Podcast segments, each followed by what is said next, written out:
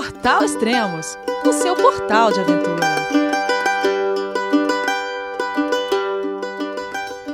Bom dia, boa tarde, boa noite, bem-vindo a Extremos, o seu podcast de aventura. Esse é o 14 podcast com o Thiago e a Flávia, da cicloviagem de volta ao mundo Two for Trips. Vamos conversar com eles então. Olá, Thiago, olá, Flávia, tudo bem? Você, meu filho? Alô, pai. Eu consegui. Eu tô no cume do Everest. Eu vi, meu filho. Te acompanhei o tempo todo pela sua página Spot.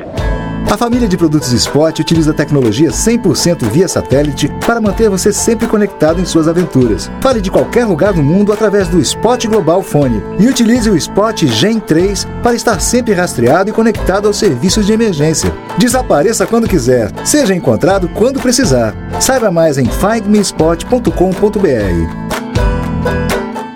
Salam. Salam, Tchetori. Hoje foi primeiro- fácil, hein? Até que foi mais fácil hoje. É, agora tá um. É, mas só esse pedaço, viu? Porque o resto a gente não aprendeu nada. Dá pra, dá pra entender um pouco o que o pessoal fala?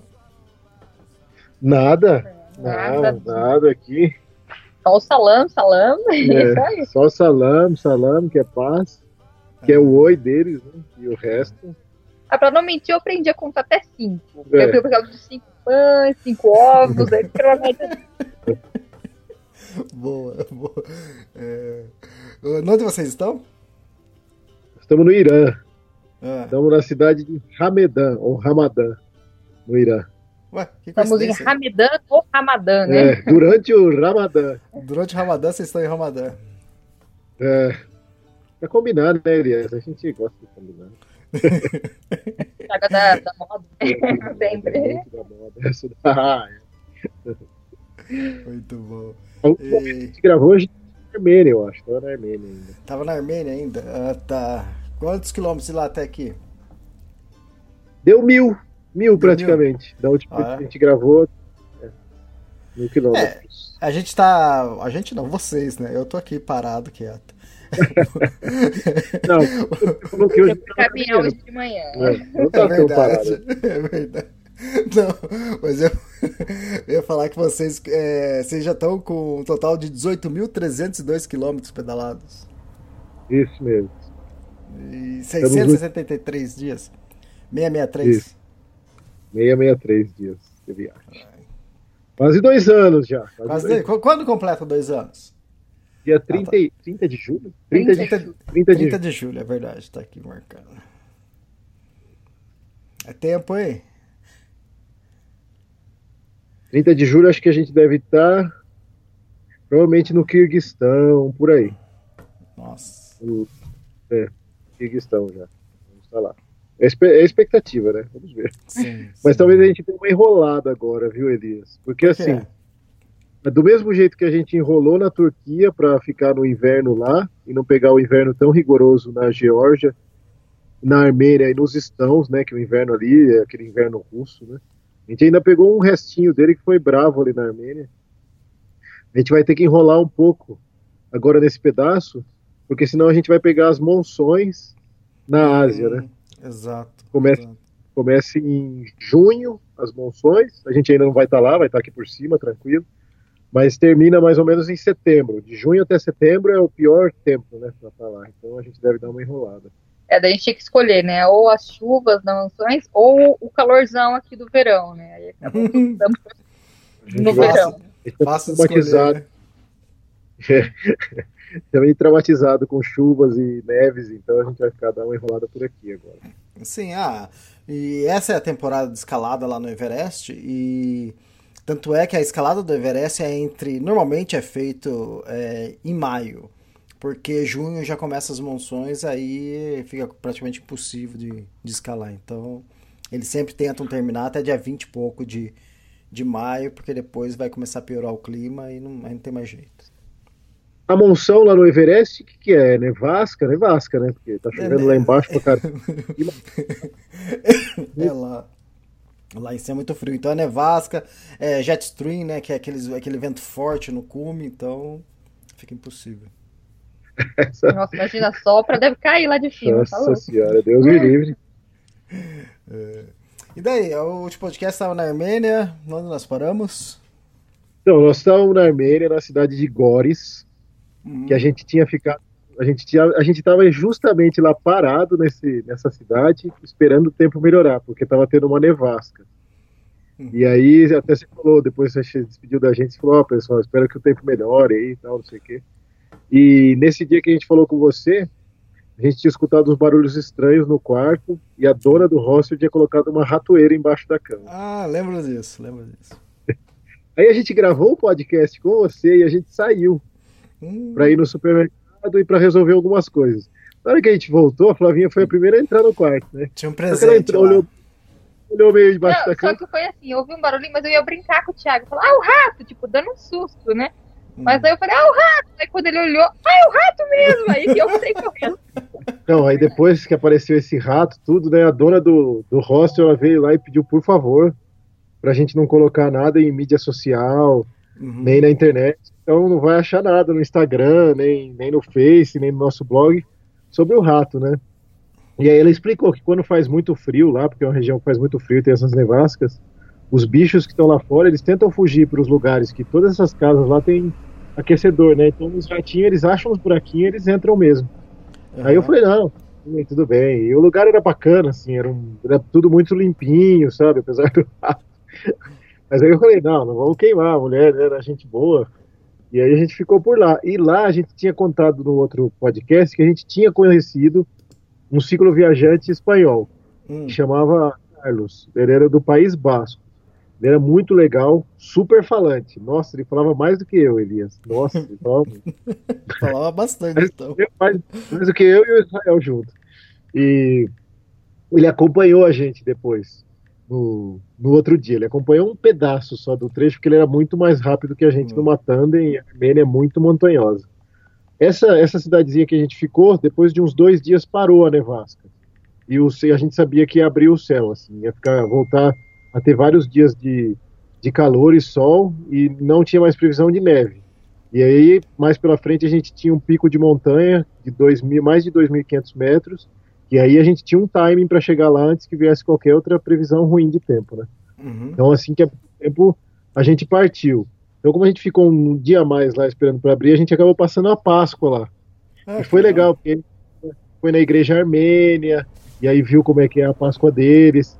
Sim. Eles não são ortodoxos, os armênios, eles têm uma, uma igreja cristã que eles chamam de Armênia mesmo. Não é a, a igreja ortodoxa, não seria uma, uma igreja ortodoxa Apostólica, né? como tem a igreja ortodoxa no Oriente, tipo no Líbano tem ortodoxo, na Síria, em alguns países tem os cristãos ortodoxos, na Rússia, né? E tem o cristão católico que nem o- todo mundo no Brasil. Lá eles são os cristãos armênios. Então ele tem um, meio que misturado assim, tipo eles comemoram a Páscoa, mas não com essa com esse apelo comercial do ovo de chocolate. Eles comemoram É, eu tava esperando meu ovo é um uma cesta assim pra gente, super legal. Era um monte de ovinho coloridinho. Falei, opa, vou ganhar chocolate. Ah, que era tipo aqueles ovos de infância, sabe? Tipo que um Kinder compra. Ovo, É. né? Kinder Ovo, assim. Mas aí não, aí quando ela abriu, deu aquela, aquela deprê, tipo, quando você abre a, a- ele tem o pote de sorvete com feijão dentro, sabe? Com Você acha que é um feijão, feijão. Dessa vez o ovo de chocolate era um ovo de galinha cozido É, mesmo. ou de galinha cozida. Cara, é. Eu e meus irmãos, né, nós somos em sete, né? No total, irmãos. É... Nossa. então, é, é porque não tinha televisão em casa, cara. Deve ser por isso. Sete irmãos, cara. Ah, a dedicatória do meu novo livro, da Kungsleder, é para meus irmãos, assim, cara. Quase que tive, tive que usar duas páginas. É, Então, o que eu queria falar é o seguinte: não sei se isso acontecia com vocês na infância de vocês, não sei se vocês precisavam fazer isso, mas em casa era assim: sete irmãos, né? Se você abrir um chocolate ali, se você não comesse aquela hora, acabou. Você nunca mais ia comer porque não ia existir mais daqui cinco minutos, entende? Então, às vezes minha mãe. Minha mãe Hã? Acho que até acontecia com a gente, mas é que no seu caso era mais extremo, né? Já era mais estranho. É, Lá em casa, às vezes minha mãe comprava lata de leite condensado. Aí o que, que a gente fazia, né? a gente pegava, furava a lata pelo lado, né? Tirava a bordinha ali do papel, bem, bem, não, furava por cima, que senão ficava visível. A gente furava pelo lado e ia tomando pouquinho em pouquinho, né? Aí, às vezes, é, às vezes isso, eu fazia isso ou outro irmão fazia isso. Na hora que você ia lá pegar a lata, eu, nossa, a lata ali, quando eu tive pegar, pegava a lata, assim, a, a lata até levantava rápido, assim, porque tava vazia. Todos já tinham feito a mesma coisa, né? Já tinham, já tinham feito, já tinham tomado, cara. O Thiago tem histórias do sonho de valsa aí, que ele abriu o sonho de valsa e comia só o recheio de dentro. E depois ele embrulhava de novo e colocava no, o chocolate lá. Chegava a visita na casa da mãe dele, a mãe dele oferecia o chocolate, quando eu abria, comia, tava tudo oco o sonho de valsa. Que isso, Aí eu- como? Essa eu nunca Era tinha mais um- falar. Né? Devia estralar o chinelo também. Ah, Devia. Ah, sempre, sempre. Quando a gente era pequeno, né? Eu era um, eu sou o mais novo dos homens, né? Tem uma mulher mais nova. E só que pivete, né? Aprontando tudo. Um irmão falava pro outro: Ó, ô Edson, você que tá mais perto do Elias, dá um coque nele pra mim. Porque aí ele não precisava nem correr atrás. O, o que tava mais perto batia. Que beleza. Eu trabalho em equipe pra te bater. Então. Infância saudável. Ah, Elias, você ficou traumatizado? Você é traumatizado? Não, é. não, que isso, imagina. Mais espertos assim. É. E aí, continua aí. Aí comeu ovo ou não? É- Era pra ser Comemos, comido? Ah, tá. Eu agrade- agradecemos a dona do hostel, ela era muito simpática, tudo. E aí Ah, o tempo O melhorou. ovo, o ovo já é cozido, né? É isso, né? Ah, já, já cozido, já cozido. Tá. De galinha cozido. Aham. Joga só um salzinho, comia. Bom. E aí, depois, depois que o tempo melhorou, a gente passou a Páscoa lá, tal, no outro dia melhorou, saiu o sol. Aí o, o Carlitos, ele quis acompanhar a gente um trecho, né? Aí a Flá, a Flá, ela assim, ela é mais quietinha, mais na dela, assim. E dá pra perceber, né, que só eu que falo. Não, mas aí, aí pode ser outro motivo que, só, que ela é quieta aqui no, no podcast. Falar, né? Não, mas não é assim também. Mas assim, como a gente está acostumado a viajar os dois, então a gente tem uns momentos muito nossos, assim. E quando a gente está viajando com outro cicloviajante, se ele não é mais ou menos do mesmo estilão, assim, pode ser que fique meio estranho. E Uhum. o Carlos, ele era, ele era- o estilo dele era parecido com o nosso de viagem, mas ele falava muito, Lisa, assim, muito, muito, muito. Então a gente, a Sabe aquela pessoa que ela pergunta, mas ela já dá resposta ao mesmo tempo? Sim, sim. É, e aí a gente não conseguia falar mesmo, não conseguia conversar, ficava um monólogo. Mas ele era um cara legal, assim, era muito animado. Mas aí a Flávia tava assim, ah, eu não sei se eu vou aguentar viajar muitos dias com ele e tal. Que nem com o Israel, a gente viajou mil quilômetros com ele, a gente viajou quase um mês. E o a Israel gente fala bem também. Fala, mas então, mas ah, é, mas era diferente. é diferente. Com o Israel a gente conversava. Com esse outro espanhol era um monólogo, assim, só Uhum. ele falava. Ele não perguntava nada. Ah, uma- e não, ele palpitava em tudo. Aí uma hora eu fui comprar é, champignon, né? Cogumelo pra fazer macarrão e tal, pra eu comer. Aliás, ele chegou nem, tipo, ele nem ia jantar com a gente. Ele olhou assim, o cogumelo na minha mão. Não, esse cogumelo tá muito grande, tem que pegar menor. Pero grande assim, pero não, muito grande. Aí eu fui comprar shampoo, ele é careca. Olha Ele é só, careca. ele é, é careca, que nem o Thiago. Aí eu fui comprar um shampoo. Falei, ah, não, esse shampoo não é bom, esse shampoo não é bom. Falei, ah, você nem tem cabelo. Ele, Então, é, assim, ele, é- dava ele é hiperativo? Era. Super hiperativo. Ele era imperativo. Ah, eu conheço Então- uma pessoa assim. Então era assim, acabou, ficou, ficou cansativo pra gente, sabe? A gente, Sim. a gente gostava da companhia dele, assim, na parte dele ser um cara muito animado, sempre alto astral, sabe? Cumprimentava, olá, chicos e tal, não sei o que, sempre animado. Mas a partir do momento que ele cumprimentava, quando a gente começava a conversar, ele já cortava, assim, o que a gente tava falando, e já falava por cima. E aí a gente não conseguia, tipo, não, conseguia trocar uma informação, sabe? Sim, sim. É, tipo, eu queria saber da viagem dele, mas tipo, ele não perguntava nada pra gente também da- das nossas coisas, então ficou, Não, estranho. se, se perguntar a idade de vocês ou o sobrenome de vocês, ele não sabe, né? Com certeza. Nem o país, se bobear, nem o país. Mas também, Nessa- assim, tem, é, que ter, talvez- tem uma ressalva, né? Porque como ele, não, ele, tipo, já tava viajando há um longo tempo e ele não falava bem inglês, então ele não conseguia ter uma conversa, assim, com, com ninguém há muito Uhum. tempo, né? Então, como a gente entendia o espanhol e falava o espanhol com ele, eu acho que ele se abriu assim, ficou empolgado, né? então ele só queria falar, falar isso, conversar. E é muito bacana, ele tinha encontrado também é, dois outros cicloviajantes brasileiros que a gente encontrou na Grécia. É. E quando ele comentou desses dois cicloviajantes, a gente falou, nossa, a gente conhece e tal, que é o pessoal do Better Way, né? Hum. E aí a gente mandou mensagem para eles. Pro Léo, né? Falei com o Léo, falei, Léo, a gente encontrou o Carlos, né? Oh, que legal, vocês encontraram o Carlos. Aí depois eu comentei, falei, mas ele fala, né? fala pra Mas foi legal, assim. E aí a Flavinha ficou meio com esse receio dele ficar muito tempo viajando com a gente e assim, ia ser cansativo, sabe? A gente não ia aguentar. Sim. Mas ele, ele, ele pedalava muito mais, ele era imperativo em todos os sentidos, então ele pedalava também muito mais rápido, ele tinha. Então ele foi na frente e depois que a gente saiu da cidade de Gores, ele já foi embora, depois de uns quilômetros a gente se despediu foi um dia de sol, ele estava super animado e aí a gente acabou não se encontrando. Até hoje a gente troca mensagem pelo, pelo WhatsApp, mas a gente pedalou tipo uns 10, 20 quilômetros máximo junto e, e aí a gente se distanciou, a gente não conseguia acompanhar o ritmo dele em nenhum sentido, nem no raciocínio mental, nem com a força. Assim, ele era muito, muito elétrico. Né? Mas era gente boa, era gente boa. É, mas era gente boa, era gente boa. Sim. Mas foi legal, assim, pra, para ter uma companhia para sair um pouquinho de lá, assim ele podia tirar umas fotos nossas também. E tem até uma foto com ele, tem uma, uma foto da nossa despedida em Góris, tá, tudo isso daí tá no Insta, né?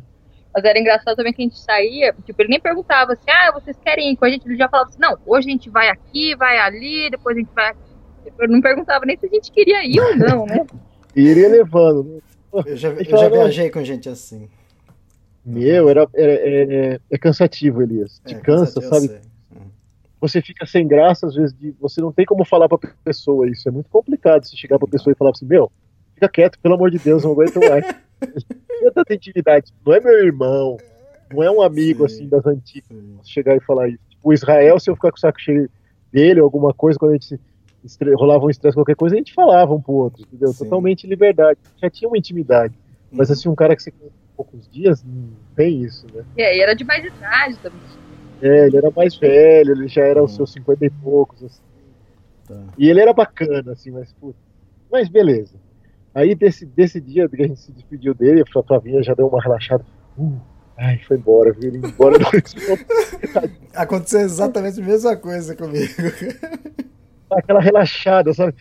Uh, voltamos à conformidade. Vai ficar tudo tranquilo de novo, aquele silêncio. Porque às vezes a pessoa fala tanto, Elias, que tem hora, tipo, tô eu pedalando com a Flá, tem hora que a gente não conversa um com o outro. Sim. Por quê? Porque tá concentrado no nosso mundo também. Apesar da gente viajar junto, eu penso muito nas coisas minhas, da minha vida, quando, quando eu tô pedalando. E assim, quando você deve estar andando, fazendo trilha, subindo montanha, você deve pensar também, né? Você raciocina. Uhum. E aí é aquele momento seu. Agora, se tem um cara do seu lado falando o tempo todo, você perde isso. você não pensa na paisagem. Isso tempo todo, você tem que ficar prestando atenção em outra língua, sabe? Você tem que responder em espanhol e prestar atenção no espanhol. Putz, foi desgastante isso dia, mas foi um cara bacana. Aí a gente começou a, a seguir pro, pro sul mesmo da, da Armênia, a gente estava indo no sentido Irã. Então, se a uhum. galera pegar o mapinha, a gente está numa tripinha da Armênia lá embaixo. A Armênia ela vai afilando, ela fica entre o Azerbaijão e o Nakhchevão, que também pertence ao Azerbaijão, uhum. e ela vai afilando lá embaixo onde ela encontra com o Irã. Essa parte é super montanhosa ali. Dizem, a gente achou lindo.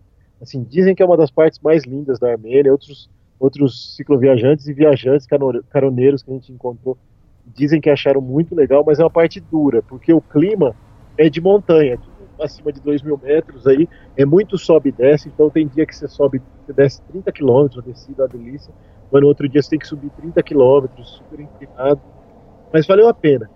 Então a gente foi perando o Azerbaijão nesse dia. Então o primeiro trecho foi legal, que a gente pegou uma decidona com o espanhol e depois na subida ele aí ele disparou, né? Porque a gente batendo e a gente vai bem devagarzinho, a gente empurra vários trechos. E aí tem uma foto no nosso Insta de minas terrestres. A última vez que a gente tinha visto foto de mina terrestre foi na Bósnia. A gente teve uma certa dificuldade em alguns lugares para procurar lugar para acampar, porque a gente ficava com medo. Hum, Você. Eles falam que normalmente a pessoa coloca a placa pelo menos 200, 500 metros antes da área suspeita. Mas, meu, você não vai arriscar, né? Nem do lado, nem antes da placa você pensa em colocar a barraca, ainda mais Sim. se tiver no chão, você vai dar uma marteladinha. Aí falei, puta, e agora, né? Aí a gente teve que pedalar um pouco mais do que a gente queria esse dia, porque a gente não achava lugar para acampar mesmo. Tinha muito lugar com mina terrestre. Porque essa área é na fronteira com o Azerbaijão. Então a gente ficava com. É, Nagorno-Karabakh. Nagorno-Karabakh, que é uma, uma área do Azerbaijão que tem população armênia. É uma área, como eu comentei no outro podcast, muito conflituosa entre esses dois países. Mas aí, finalmente, a gente chegou num vilarejinho bem pequenininho, que chama Zorak, que já era um pouco mais afastado, assim, mas ainda era perto dessa fronteira, mas não tinha placa de mina terrestre nem nada. E aí a gente, a gente achou, havia um gramado, sair por uma pistinha lateral, era um tipo um micro, mini vilarejo mesmo, era um povoado, hum. tipo, tinha casas e tinha uma área verde, eu bati numa das casas e perguntei se podia acampar naquela área verde, se não tinha perigo de mina. Isso a gente faz é, mímica, né? Uh, sabe, faz um, umas mímicas, porque o cara só falava armênio, né? E aí a gente pôs a barraca lá, era um lugar tranquilo, mas passavam umas vacas, uns porcos, porque é uma área super rural, assim, né? Ah, mas era melhor porco e vaca do que mina. Do que mina, né? Exatamente. E a gente, só que a vaca deixou uma mina lá pra gente. A gente não... ah, é, uma minona. Isso, a gente escutou o barulho delas passando à noite, as vacas, mas a gente falou, ah, é vaca, né? Aí no outro dia, quando a gente abriu a porta da barraca, a gente saiu, sabe quando você abre e já vai saindo com o chinelão, assim? Uhum. Aí tava lá que a vaca deixou, né? Agora não fez. E aí, mas tinha um riozinho do lado e deu pra gente dar uma limpada no sapato. Sonoplastia é melhor, cara. e, e, aí a gente limpou a botinha lá, os sapatos, os chinelos, tudo, aí guardamos tudo no alforge e partimos, né? Essa região da Armênia, ela é super wild ainda, tipo, tem esses vilarejinhos bem pequenos e é tranquilo de acampar em qualquer lugar, claro que não tem a placa da mina terrestre. Sim. Mas aí a gente começou, a, nesse, nesse dia do, da mina terrestre, café da manhã, eu fui café da manhã, e aí além da cagada da vaca, ainda quebrou a obturação, do, eu tenho todos os sisos, eu tenho os uhum. quatro sisos, Caramba. E são obturados ainda por cima, eu nunca quis arrancar. E aí, porra, caiu a obturação do, lá do fundo e ficou uma cratera mesmo. E aí eu falei, nossa, e agora, né? Falei, é isso que dá escova-dente com Coca-Cola. É. é verdade, cara. Você bate o recorde, cara. E aí tem uma foto, meu, tem uma foto que a gente pôs no Insta, deu segurando o, o, a obturação na mão e o tamanho dela, né? E a gente falou, bom, a gente queria fazer uns, uns quilômetros a mais esse dia, porque tinha uma descidona, a ideia seria pegar essa descida, passar por uma cidade maior que chama Capan, aí fazer as compras no supermercado e tocar mais um pouco e acampar, né? Mas aí, infelizmente, a gente falou, bom, vamos ter que aproveitar essa cidade maior. A Armênia ainda tem preços bons. É, a odontologia na Armênia é reconhecida como boa. Tanto é que vem muita gente da Geórgia, da Turquia, do Irã e até da Rússia. Eles vão para a Armênia porque é, é, bom lá os estudos para odontologia e os preços são muito bons. Eu falei, bom, se fosse para cair, bom, ainda bem que caiu aqui, né? Imagina se cai no Irã, no Turcomenistão, aí pior. e aí, a Índia, né? Puta, eu arrancar meu dente, certeza. Aí, pô, putz, vamos procurar um odonto aqui, né? Aí, beleza, na entrada da cidade tinha um posto de polícia, para ir lá, perguntei, fiz o símbolo. A Flavinha tem um cartãozinho com um dente desenhado, com essas coisas. Aí o cara entendeu que eu queria um dentista. Aí falou que na cidade tinha, a gente pedalou um pouquinho, era uma cidade estruturada, mas também pequena, não foi difícil achar um dentista. Perguntei numa farmácia e a mulher apontou e fui até lá. Aí, Elias, o dentista, cara, só falava russo e armênio. Mas nessas horas não tem muito, muita dúvida, né? Você mostra uhum. a obturação, aponta pro dente, o cara põe o espelhinho e sabe o que é para fazer, né? Aí ele falou pra gente, ó, só que eu não posso fazer agora, só posso fazer 6 horas da tarde, porque era um encaixe. Né? Aí eu falei, puta, vamos ter que ficar aqui na cidade. A gente tava lá cedo, chegou uma hora da tarde, né? Aí eu falei, bom, então vou... aí a gente procurou um hotelzinho, achamos o hotel mais barato da cidade, e ficamos no hotel. O preço assim de hotel mais barato na Armênia é muito mais caro que aqui no Irã, mas saiu em torno de 70 reais um hotelzinho com um quarto bom, e a gente falou, uhum. ah, não tem jeito, tem que ficar. Tem que ser. E aí ficamos, e aí no final da tarde voltei pro dentista. Né? Aí eu tenho medo de dentista, não gosto muito. Aí já voltei assim com a mão suando, né? Aí a Flavinha já sabe, ela falou, qualquer coisa me liga. eu posso fazer. Quer que eu vá lá segurar sua mãozinha? Só o que faltava, né, cara? Imagina eu lá, o cara fala, puta, esses brasileiros aqui. O cara viaja o mundo de bicicleta, chega aqui, tem que estar tá lá alguém segurando a mão dele, cagão, né? Aí beleza, né? Fui lá no dentista, aí conversei com ele meio que com o Google Translator e tal. Aí ele falou: não, não, beleza, senta aí e tal. O cara era muito bom, tinha estudado na Rússia, tudo. Só que eu acho que ele era aquele estilão ainda soviético, sabe? Igual você vê nos filmes do Rambo. Tipo, você vê que o cara meio, meio grosseiro, assim, meio. Sim. Nossa, ele. Cara, sofri. Mas eu. Primeiro que o cara começou a obturar sem anestesia. Eu já pedi anestesia, já pedi. Falei, não, ó, ó, fiz o sinal da anestesia. Ele, não, mas você quer? Falei, eu quero. Pelo amor de Deus. Aí, fez anestesia, chutou lá, passou uns 10 minutos, já tava tudo formigando minha boca, tava beleza, ótimo. Agora pode arregaçar, né? Só que, tipo, ele, ele achava que ele tava obturando, sei lá, um jacaré, cara, porque ele abria tanto a minha boca, ele.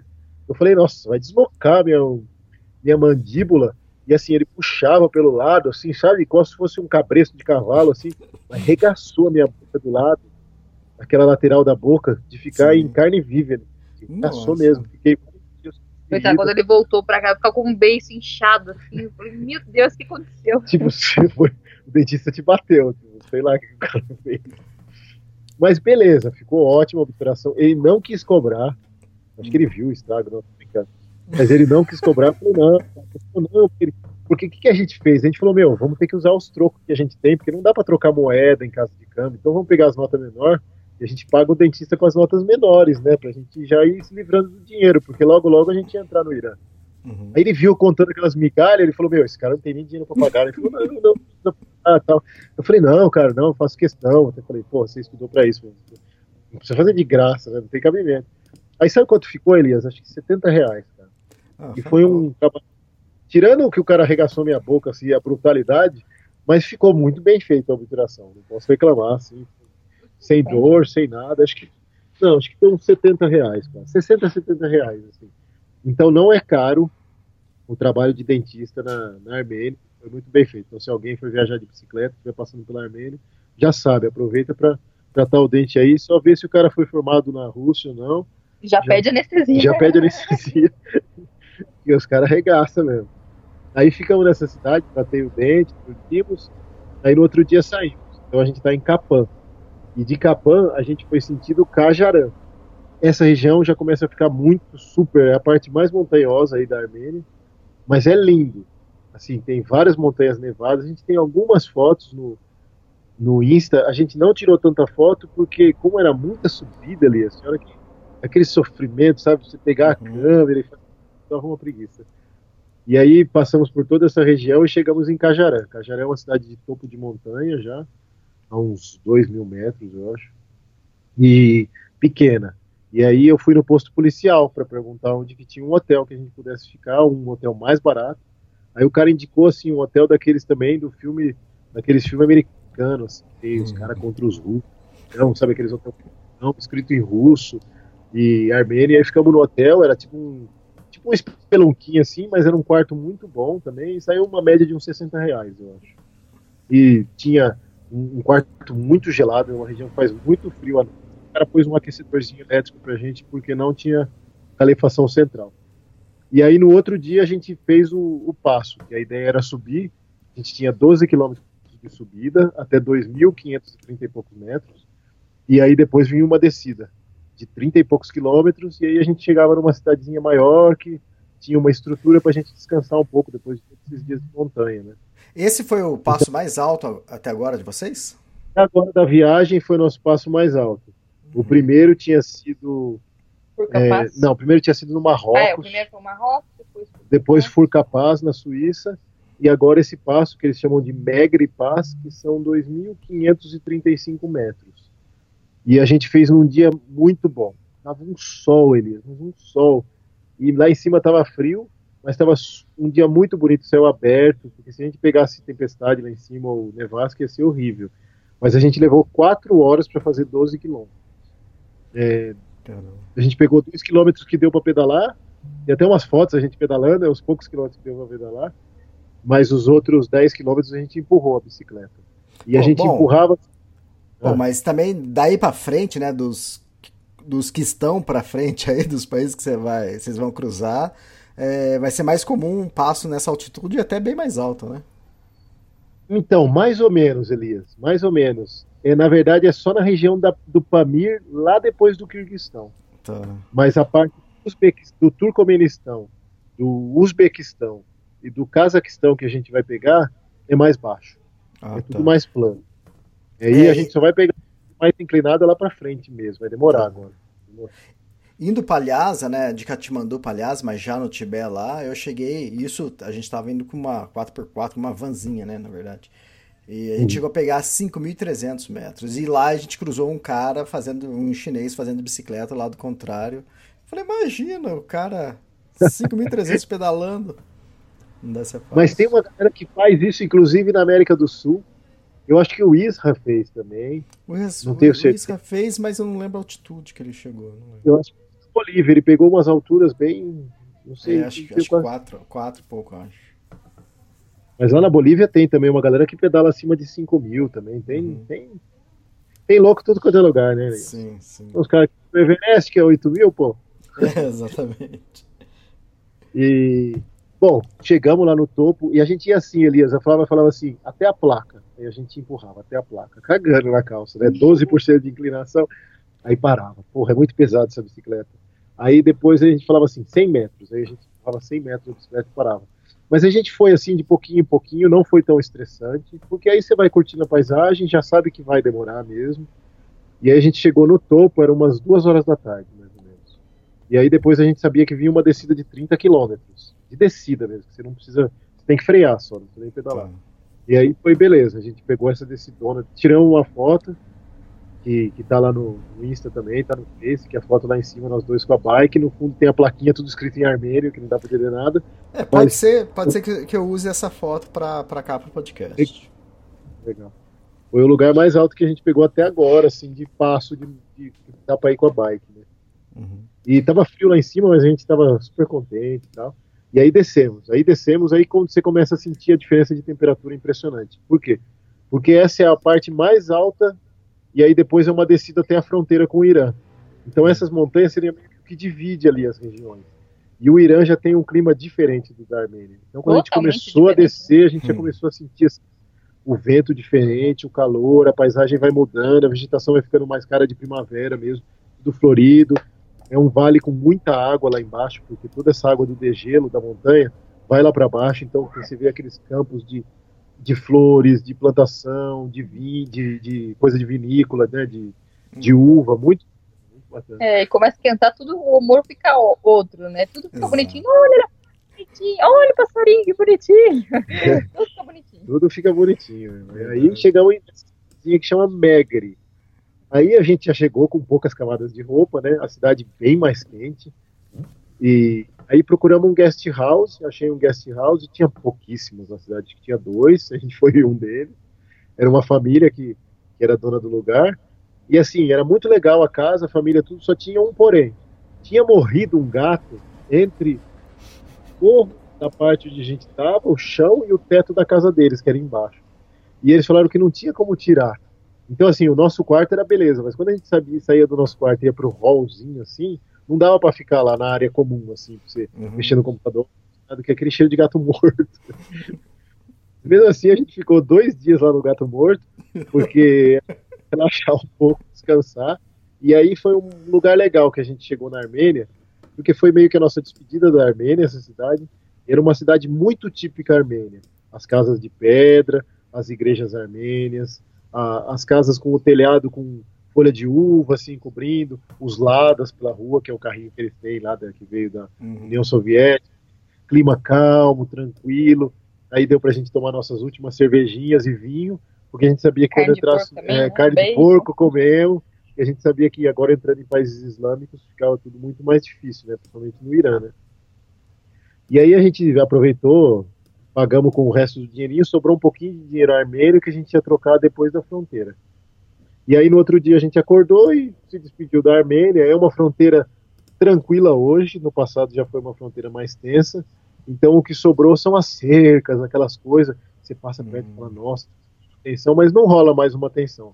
É uma fronteira muito tranquila mesmo. A gente passou de bike e pouco movimento de carro e tem um rio só que divide a Armênia do, do Irã, né? Eu esqueci agora o nome do rio, mas tem um, um nome lá, esse riozinho. acho que deve estar em alguma das fotos lá do Insta, eu deve ter colocado o, o rio, né? E aí a gente falou, puta, vamos entrar no Irã. Aí a Flavinha já tava com o kit Irã dela, porque no Irã você tem, tem regras de vestimenta tanto para homem quanto para mulher, Elias. Isso vale para qualquer viajante, bike, motorhome, ou viajante que está chegando de mochila lá. Homem é, tem que usar calça comprida. A gente Sa pode usar camiseta. Sarrendege, será? O Rio? O quê? O Rio. Ah, eu não. Eu acho que é. Esse, nome não é esse é o nome da cidade. Esse é o nome ah, da cidade. Tá. Ah. Eu acho que é Jaras o nome do rio, mas eu não tenho certeza. E aí a gente as regras de vestimenta para homem, então beleza, eu tava na regra de vestimenta, que eu tava usando calça faz tempo, já porque tava frio, né? E com o sol agora aumentando, a calça até protege. Eu uso uma calça largona, então beleza. Mas para Flavinha não. Ela não pode mostrar a perna, não pode mostrar o braço, não pode mostrar o cabelo. Né? Então ela teve que, ela tem que usar o véu agora, manga comprida. E o clima tá esquentando um pouco, mas ela usa umas roupas folgadas, ela tá levando de boa, né, Flá? É, tá no começo até ficando né, porque dava um pouco mais frio. Mas com, como ficou aumentando a, a, temperatura, o calor, eu acabei tirando o buff, ficando só com um véuzinho mais claro mesmo. E aí tá tranquilo para pedalar por enquanto. E as roupas largas tá, tá dando para aguentar o calor. Então, nesse dia de cruzar a fronteira, ela já saiu com essas roupas, sabe? Saiu com a manga comprida, com, com o véu. E aí a gente cruzou a fronteira e na hora que a gente entrou no Irã mesmo, entrou, a gente passou por um negócio do exército, Aí já veio um rapaz de dentro da casinha lá, um militar, né? Aí eu falei, putz, aí já fica naquela tensão. Né? Veio um hum. militar, né? Mas o cara já veio oh, todo contente, hello, welcome to Irã, sabe? Foi super legal. Eles são muito hospitaleiros, o povo iraniano. Muito. Todo viajante que vem para o Irã fala muito disso, da hospitalidade iraniana. Eles são muito hospitaleiros, são muito curiosos, né? Querem saber, querem... Então perguntaram várias coisas para a gente na fronteira. A gente teve que passar a mala pelo, pelo negócio do raio-x e ele deu uma olhadinha na bike, o outro rapaz, mas foi de boa. Eles veio o passaporte brasileiro também, sabe que, que não tem nenhum problema, né? A gente tinha feito visto para o Irã já anteriormente, a gente tinha feito em Tbilisi, né? Naquela época que a gente ficou lá com o Isra, que eu pintei a bicicleta, que ele ficou bravo, a gente fez o, o visto para o Irã, né? Então, nesse visto para o Irã, você só mostra o papel na fronteira, porque o visto não vai no passaporte, por causa desse problema das sanções com os Estados Unidos agora. Então, se você tiver um visto do Irã no seu passaporte, dificulta a entrada nos Estados Unidos. Então, por causa disso, eles põem o, o visto num papel separado. Né? Então, a gente chegou com o visto num papel separado.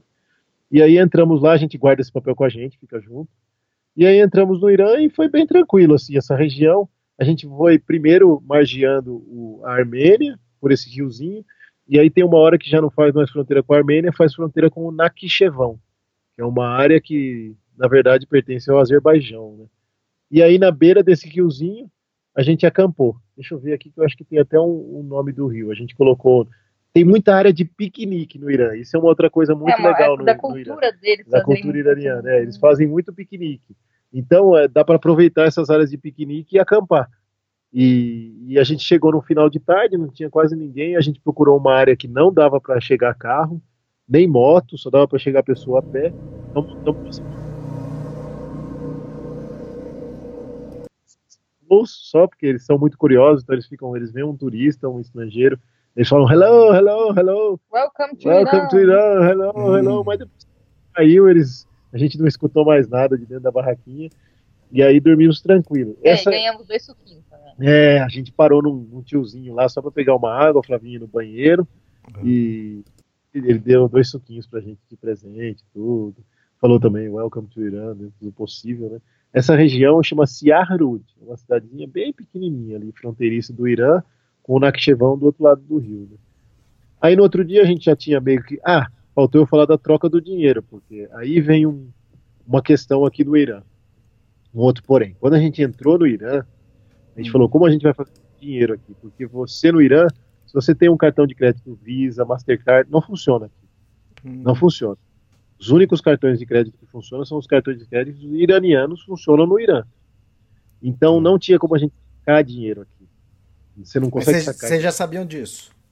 Já sabíamos disso. Uhum. Então o que, que, a gente fez? Quando a gente estava em Yerevan, na capital da Armênia, A gente sacou mais ou menos um número de dólares que a gente acha que, que dá com uma certa segurança para a gente ficar aqui esse tempo no Irã, que a gente vai precisar, e a gente entrou com esse dinheiro em dólares aqui. Quando a gente cruzou a fronteira, a gente ainda tinha um pouquinho de dinheiro armênio. E aí, quando você cruza a fronteira, sempre tem alguém querendo trocar dinheiro. E mas a gente não trocou dinheiro de cara ali dentro da fronteira. A gente andou mais um pouquinho e logo depois tinha uma casa de câmbio. É, não está escrito casa de câmbio, está escrito em, em tá escrito em iraniano, até está escrito em farsi, está escrito em persa. Mas como eu consigo ler árabe e tem algumas palavras que são parecidas, então eu li aquilo ali e falei, ah, acho que é uma casa de câmbio. Aí fui lá e era uma casa de câmbio e aí o tiozinho trocou. A cotação do, do dinheiro iraniano para o real é mais ou menos essa. Um real, você compra 32 mil reais iranianos. Nossa. Você lembra do Cruzeiro, Elias? Cruzeiro, R, o RV, lembro várias coisas. Antes do RV ainda, antes do RV, você lembra da época do Cruzeiro? Lembro, eu lembro, lembro, tipo, eu lembro que tinha o Ômega, quando saiu o Ômega. Cara, o Ômega, um bilhão de Cruzeiro. Eu falava assim, nossa, custa caro esse carro? Um bilhão de cruzeiros custava o homem. Então, atualmente ó, a economia. Ver, ó? Olha no... só, eu tô com meu, minha carteira de trabalho. Não sei o que tá fazendo aqui na minha mão, mas tá na minha mão aqui, hein? Minha carteira ó. de trabalho assinado com o ano de 1993. O meu salário. É. A gente não deve falar quanto a gente ganha, né? Mas aqui eu vou querer me exibir um pouco, vai. Esnobar. Tá. vou esnobar um pouco, vai. Era um é, milionário. Eu ganhava 43 milhões. Olha lá. Por, por mês, por, por mês. Isso. então, eu lembro, eu lembro dessa época. Eu falava assim, eu via aquelas propagandas, aí eu via quanto custava um ômega, um bilhão. Eu falava, meu, um bilhão é muito zero, né? Aí entrou o RV que dividiu por 250, se eu não me engano, aí depois Nossa. entrou o real. Aí ficou mais ou menos uma, uma regulada. Só que aqui o país ainda está nessa época como se fosse o Cruzeiro nosso, tem muito zero, Elias. Então a gente tem que prestar muito atenção para não se enrolar. Então a gente trocou o dinheiro lá e aí a gente ficou milionário, Elias. Milionário. Você imagina que a gente trocou mais ou menos? Então, mas aí eu fico imaginando como carregar tudo isso, porque deve ser muitas notas, ou as notas são então, valores altos. Tem que dividir nos alforjes, é. né? Divide entre Não trocou tanto assim também. Tipo, a gente acho que tinha uns 200 reais, cara. Mas, tipo, deu 6 milhões e não sei quanto, assim. Eles têm as notas de um milhão, mas são poucas, uhum. não tá hum. mais usando. Então, a maioria das notas que eles dão é de 500 mil e 100 mil. E aí tem as notas pequenas e eles têm até moeda de 5 mil, de mil, mas Cara, você fica carregando isso daí. E não é moedinha pequena. Não, meu, é umas moedaças, assim, parece umas fichas telefônicas, sabe? Ou aquelas fichas de pau que você levava, aquelas fichonas.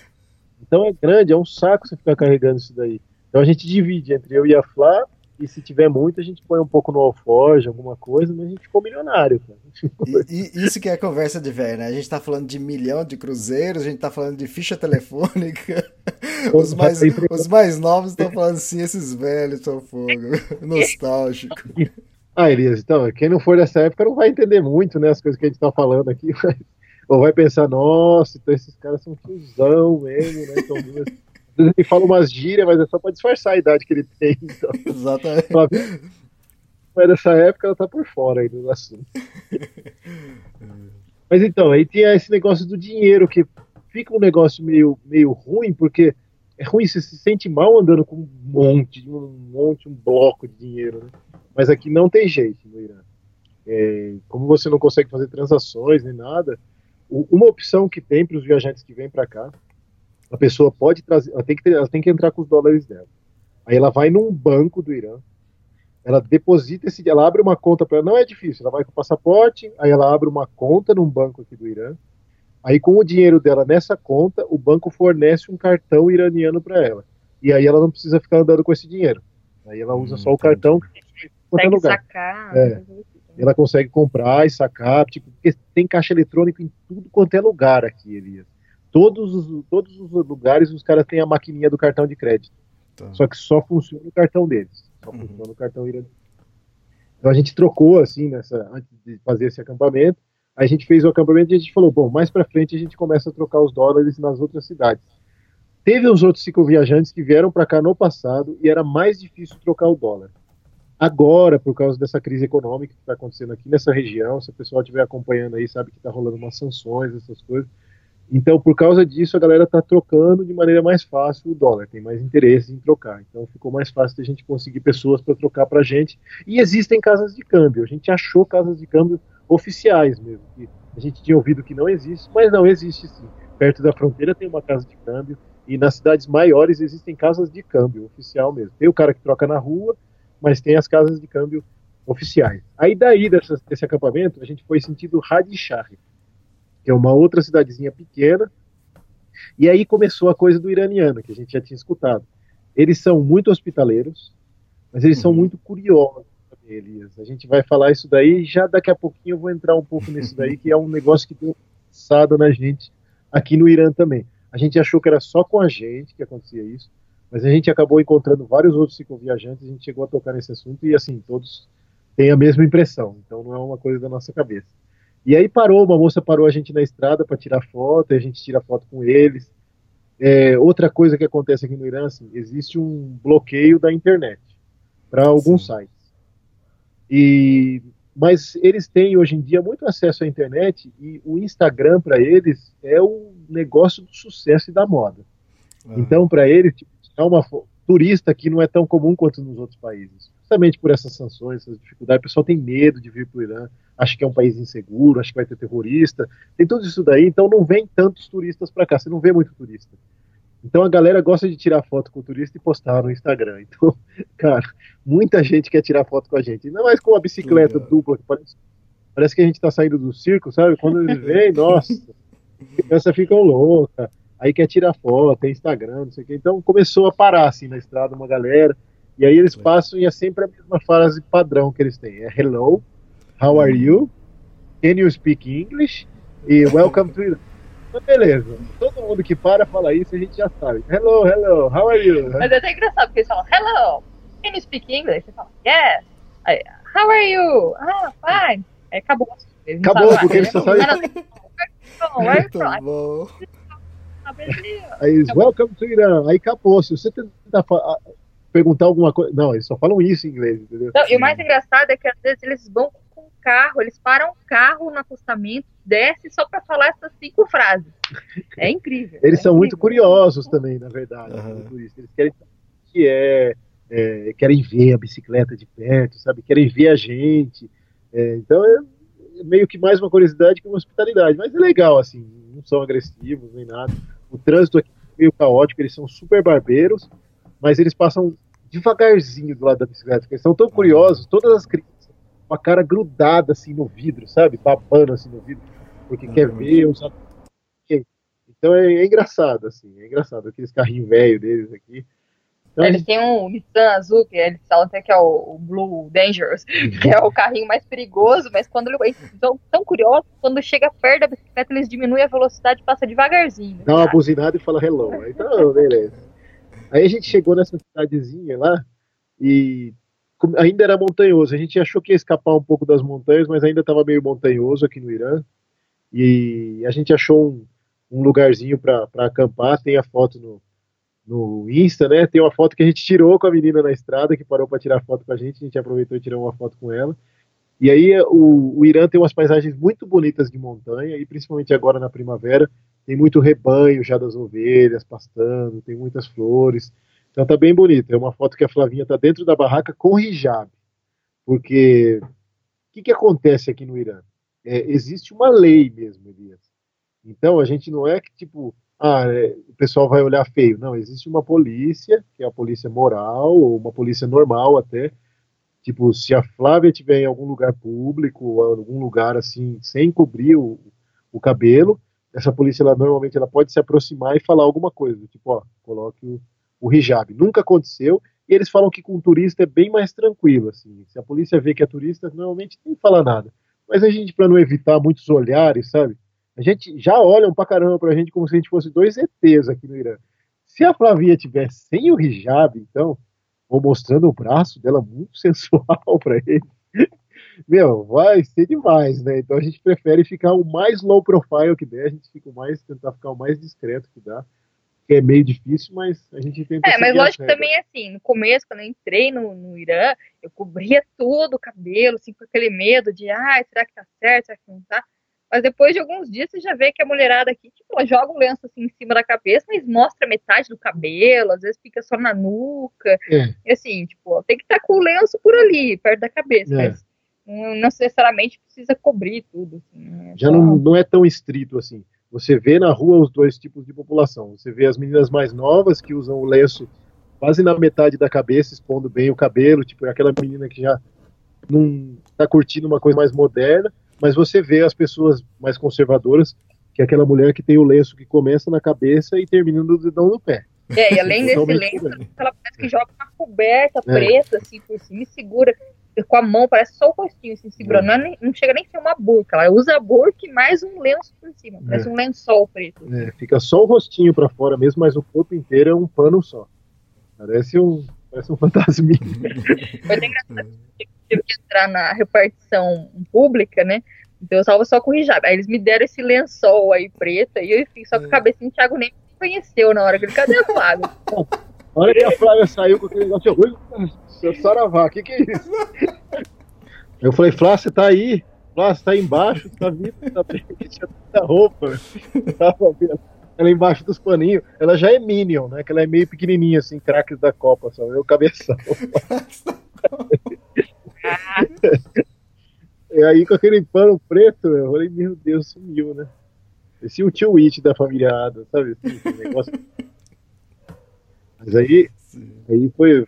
Mas não, não são todas as mulheres que usam esse lenço cobrindo assim tudo. A gente vê mais as mulheres mais velhas, assim, ou em repartição pública, que aí parece que tem que usar mesmo. que faz parte aqui da, da lei deles. Então eles têm uma lei aqui que tem que, tem que respeitar aí, tem que usar esse, esse visual aí, dessa roupa, né? Essas coisas. É, tem isso uma diferença, porque na Turquia as mulheres que usavam lenço, essas coisas, elas usavam tudo colorido, né? E aqui, por causa dessa coisa da repartição pública, a maioria dos trabalhos, né, são todas Escola. é. escolas, elas têm que usar tudo preto. Então, por isso que o véu aqui, você olha, todas as mulheres, a maioria são de preto. Ah, tá. é o a vestimenta, o estilo da vestimenta é mais conservador aqui, nesse sentido é, islâmico, né? Eles têm um- uma coisa mais conservadora, assim, a aparência é mais conservadora mesmo. E aí, dessa cidadezinha que a gente acampou, a gente foi um acampamento tranquilo. Aqui no Irã você pode acampar em qualquer lugar, não é ilegal, né? A gente procura lugares da rodovia e que não chegue carro, nem moto, nem nada, né? A gente tenta um lugar mais, mais tranquilo, né? E aí no outro dia a gente acordou e desmontamos o acampamento, a Flavinha fez o café, e aí a gente foi sentido Marand. Marand é uma das cidades maiorzinhas dessa província que a gente está. A, gente, a província que a gente entrou é o Azerbaijão Oriental. Tem o país Azerbaijão, mas tem essa província do Irã que chama-se Azerbaijão. É, uma coisa diferente no Irã também que a gente não sabia é que no Irã é, você tem outros idiomas. Então é dividido por províncias, na verdade, Hum. né? Também. Então você tem a província que a gente entrou no Irã, é a província do Azerbaijão Oriental, o Azerbaijão do Leste, eu não sei, é um negócio assim Oriental, né? oriental. E aí aqui se fala, nessa região que a gente está falando agora, vai se falar o azeri, que seria um dialeto turco, Hum. dentro do Irã. Então eles falam entre eles, na rua, tudo em turco. Na escola eles aprendem o persa. Eles falam, eles são bilíngues, na verdade. Eles sabem falar o persa, mas eles falam entre eles, e eles mesmos falam que a língua mãe deles é o turco e não o persa. Porque em casa eles falam depois, a outra província que a gente passou, que a gente vai falar mais para frente, é a província do Kurdistão, que aí são é, da etnia curda, que aí eles falam o curdo. Eles também falam o persa, mas a língua deles é falada em casa e entre eles é o curdo. E agora, nesse momento, a gente está na província de Ramedan, ou na província de Ramadã, que já é uma província que se fala mais o persa mesmo. O idioma aqui, entre a maioria das pessoas, é o persa. E mais no, bem no sul da Turquia, perto ali da Síria, daquela região, tem grupos que falam o árabe. Então a gente não sabia disso também aqui no Irã. Uhum. É, diz que, apesar de ser um país né, conservador nessa parte do islâmico, né, chama-se República Islâmica do Irã, né, é, eles, eles aceitam outros grupos religiosos. Então você tem igrejas no Irã que não foram destruídas, não são destruídas. Você tem igreja né, em algumas cidades, em Hamedan mesmo, aqui na cidade que a gente está, tem igrejas armênias, em Teherã tem igrejas armênias, e você tem até comunidades judaicas aqui no Irã, pequenas, mas existem. Então a gente era umas coisas assim que a gente não sabia, né? A gente foi aprendendo aqui durante a viagem. E essa via, essa cidade que a gente vai, Maran, que é uma das cidades maiores dessa província, dessa região do Azerbaijão, é, a gente ia aproveitar para quê? Para trocar mais dinheiro, um pouquinho dos dólares que a gente tinha, e para comprar um chip de telefone, que inclusive é o chip que eu estou usando com você agora para fazer essa ligação por Skype. Né? Ah, tá. a, a, gente está a gente tá gravando aqui pelo seu, pelo seu chip, seu pelo 4G. 4G. Uhum. Porque é uma coisa difícil aqui no Irã é o Wi-Fi, que é muito, era muito fácil em todos os outros países que a gente passou, Elias, inclusive na, na Turquia, na Armênia, qualquer lugar que as pessoas tinham Wi-Fi ou posto de gasolina, aqui não. Aqui já como tem esse controle da internet e tudo mais, não é todo lugar que tem Wi-Fi. As pessoas têm, cada um tem o seu 4G. Os planos não são caros, pelo menos para nós, não é caro, né? E então é muito comum. Então eu estou usando um chip 4G que eu comprei nessa cidade de Maran. Então a gente falou, bom, vamos lá, vamos tentar um warm shower. Né? As pessoas são muito hospitaleiras aqui. Eu falei, ah, vai rolar, né? Só que aí entra outro problema também, queridos. O warm showers, o couchsurfing, eles são alguns programas que são um pouco bloqueados aqui, né? No, no Irã. Então, tipo, a galera, eles até ajudam, mas não são todos que recebem. Alguns recebem. É, eles podem não... até ter problema se o, um policial vê que um iraniano está recebendo um turista na casa deles. É, então, fica... muitos não estão recebendo mais por causa disso. É. Então, a gente entrou em contato com um rapaz que tinha bastante. No profile dele tinha muitos reviews positivos, mas ele falou: Olha, gente, eu, eu posso ajudar vocês, mas eu não posso hospedar a minha casa. Mas ele falou, mas eu arrumo um lugar super em conta para vocês ficarem. Aí beleza, aí fomos para essa cidade de Marande. Aí chegando lá, ele trabalhava numa sorveteria. E aí aproveitamos e tomamos sorvete. Ele sabe quanto sorvete aqui de casquinha? Sai, não, não dá um real. Sorvete de, de uhum. não dá um real. Duas tipo bolas. McDonald's. Hã? Tipo, tipo, tipo McDonald's. Uhum. É, tipo é que ele tem meio enroladinho. É. Assim. A gente compra dois sorvetes desse, um para mim e um para Flá, vai sair lá um real e vinte centavos, assim, convertendo, sabe? Então a gente tá aproveitando para tomar sorvete agora que esquentou. E aí a gente chegou lá e eu falei para ele, cara, eu preciso, já que você pode me ajudar, então me ajuda a gente a arrumar um lugar para ficar aqui. E eu preciso comprar um chip. Ele falou: não, eu compro para você porque é mais fácil para eu, cidadão iraniano, comprar do que você ir lá na loja, passaporte, um monte de coisa. Aí ele foi rapidinho na loja, comprou. E aí ele apresentou um amigo dele que fez um city tour pela cidade de Marand com a gente. E aí Marand, quem olhar no, não estiver olhando no Google, é M-A-R-A-N-D, era o nome da esposa do Noé. Então, uhum. pela história aqui, tem historiadores que falam que a arca, inclusive, eles falam que a arca de Noé, antes de trombar com Ararat, passou por aqui. Sim. E era o nome da esposa de Noé, porque, segundo dois historiadores, é, não iranianos, inclusive, são de fora, se eu não me engano, um alemão, eu não sei direito ao certo, eu escrevi isso no. Está escrito no, no, no, nosso Insta. É, eles acham que o, Parece que o túmulo que foi enterrada ela mesma é, é aqui na cidade de Marande. Então a cidade tem o nome dela, Marande. Aí tem outras explicações para o nome da cidade também, é tudo aquela coisa, né? Até que ponto é lenda ou não é, mas como é uma história legal, tô contando aqui. E aí a gente, ele comprou o SIM card pra gente, voltou lá pra gente, só que assim, os warm showers aqui no Irã, diferente dos warm showers em outros países, muitos deles não viajam de bicicleta. Então eles eles estão no warm showers porque eles gostam de receber turista, que querem esse contato, então muitas vezes eles não têm essa ideia de que a gente tem costume de dormir cedo, de que a gente tem uma vida mais tranquila, então eles querem levar a gente para tudo quanto é lugar, e o iraniano ele é muito de vida noturna, assim, à noite eles gostam de fazer coisas, então, putz, chegou uma hora na sorveteria, aliás, acho que já era umas nove e pouco, a gente estava cagando de sono, né? Aí eu falei para ele, cara, nós precisamos, nós precisamos de um lugar para dormir, tipo, até 10 horas, se eu puder estar num, num hotel, né? Pelo amor de Deus, né? Ele falou, não, vou levar vocês então para um hotel. Vou levar vocês para um hotel bem barato, vocês querem pagar pouco. Né? Falei, a gente quer pagar pouco. Aí ele arrumou, assim, uma espelunquinha. Segundo a Flá, é uma espelunquíssima que ele arrumou. era um lugar que era, assim, um quarto com umas camas super duras, assim, mas, meu, a gente pagou 18 reais o quarto. Para nós dois. Barato. Pra dormir, a bicicleta dentro do quarto, sabe? então tá bom, vai. O, o banheiro era fora, é, não tinha água quente, mas deu, tava calor. gente... O chão acho que nunca foi varrido na vida. Mas tá bom, vai. A coberta tinha cheiro de cigarro. É. Nossa, Eu falei, dá pra tá imaginar. tanto. Ah, A gente tava tão cansado, tava com tanto sono que a gente dormiu e, e depois que a, gente, que a gente passeou nessa cidade, a gente tava andando na rua nessa cidade, Elias, aí veio um rapaz, a gente tava andando com um amigo dele, aí veio um outro moleque na rua que viu a gente conversando em inglês, e aí sempre as mesmas perguntas, hello, can you speak English? Are you tourist? Where are you from? Aquelas coisas. Só que o moleque até falava bem o inglês. Aí ele falou, cara, quando vocês voltarem do passeio de vocês, será que vocês poderiam dar uma passadinha na minha aula de inglês? É, nós somos alunos, a gente estuda inglês, é um grupo de alunos que a gente nunca tem, tem muito turista por aqui passando, é muito difícil a gente ter com quem conversar. Aí eu achei legal, falei, ah, a gente já falou em outros lugares, em aula de inglês, é super bacana. Não, a gente passa lá depois. Então, antes ainda de, de para esse hotel, a gente foi para um curso de inglês, conversou com o professor, conversou com os alunos, fizeram várias perguntas sobre o Brasil. Uma coisa que eles se interessam muito, os iranianos, é a visão que a gente tem do Irã. Isso aí preocupa muito eles.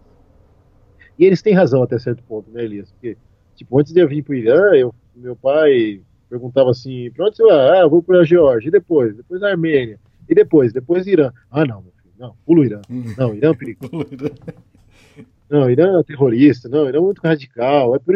Olha, Elias, falar para você, não tem perigo nenhum no país, no sentido de segurança própria. Assim. Em nenhum momento a gente se sente inseguro aqui, ou passando algum perigo.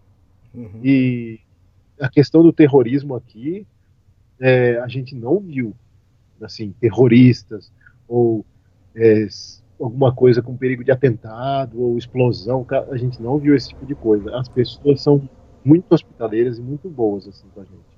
São um pouco curiosas demais, assim, que às vezes dá uma cansada, mas são muito hospitaleiras. Então a gente falou sobre isso também na aula de que eles perguntaram, né? Falaram que visão você? Eu falei, eu fui sincero, eu falei, olha, antes da gente vir para o Irã, a gente tinha um pouco de medo dessas coisas. Mas depois que a gente chegou aqui, a gente não viu nada disso e é um país super seguro e eles ficaram super contentes, tal. E eles e a visão, falei, e a visão que vocês têm do Brasil? É aquela que todo mundo tem, né, Elias? Floresta, Floresta, futebol, favela. favela e futebol. e É. futebol. Só não Carnaval. fala, não, mas de carnaval eles não falam aqui porque muita coisa é censurada na TV, então não deve aparecer essa informação para eles. Mas Uhum. de futebol, eles adoram o Brasil com questão de futebol. Essas coisas. E aí, beleza, tínhamos resolvido esses problemas lá nessa cidade de Maran, e aí continuamos sentido Tabriz, que é uma outra cidade um pouco maiorzinha também, que a gente tinha visto que os outros viajantes tinham passado, e tinha uns pontos legais para conhecer. E aí, para chegar lá numa, numa pernada só era muito longe, então a gente parou um pouquinho antes no meio do caminho. A gente pedalou um trecho, passou umas montanhas nevadas, tem até as fotos no Insta. E na estrada eles vendem muita coisa natural deles que é muito barato. Eles, tipo, ele- porque assim, é engraçado que você vai comprar um produto na beira da estrada e, ah, eu quero essa noz, eu quero esse, esse pistache, eu quero essa fruta, esse não sei o que. Quanto deu? Ah, deu 285 mil. Aí você fala, nossa, 285 mil, né? Aí você vai converter por 8 reais. Ah. é isso, né? Porque um real é 32 mil, né? Então é mais ou menos isso. Então a gente compra muito produto assim. A gente, a gente às vezes almoça fora aqui no Irã, não faz o nosso próprio almoço, sabe? Ou janta fora. O que acaba valendo a pena e você acaba comendo uma comida local muito gostosa e saudável, né? Têm muita fruta, têm muita nozes. Comida deles é muito boa, sabe? Muito bem temperada. E aí a gente comprou alguns produtinhos na estrada, continuou a viagem, aí acampamos num, num lugar meio perto de Tabriz, mas era um lugar até bacaninho, perto de umas, umas plantações. Foi uma noite, uma noite tranquila, choveu um pouquinho, mas aqui chove e é super seco, né? Depois que chove, então a barraca secou, no outro dia estava sequinha, a gente partiu e foi para Tabriz.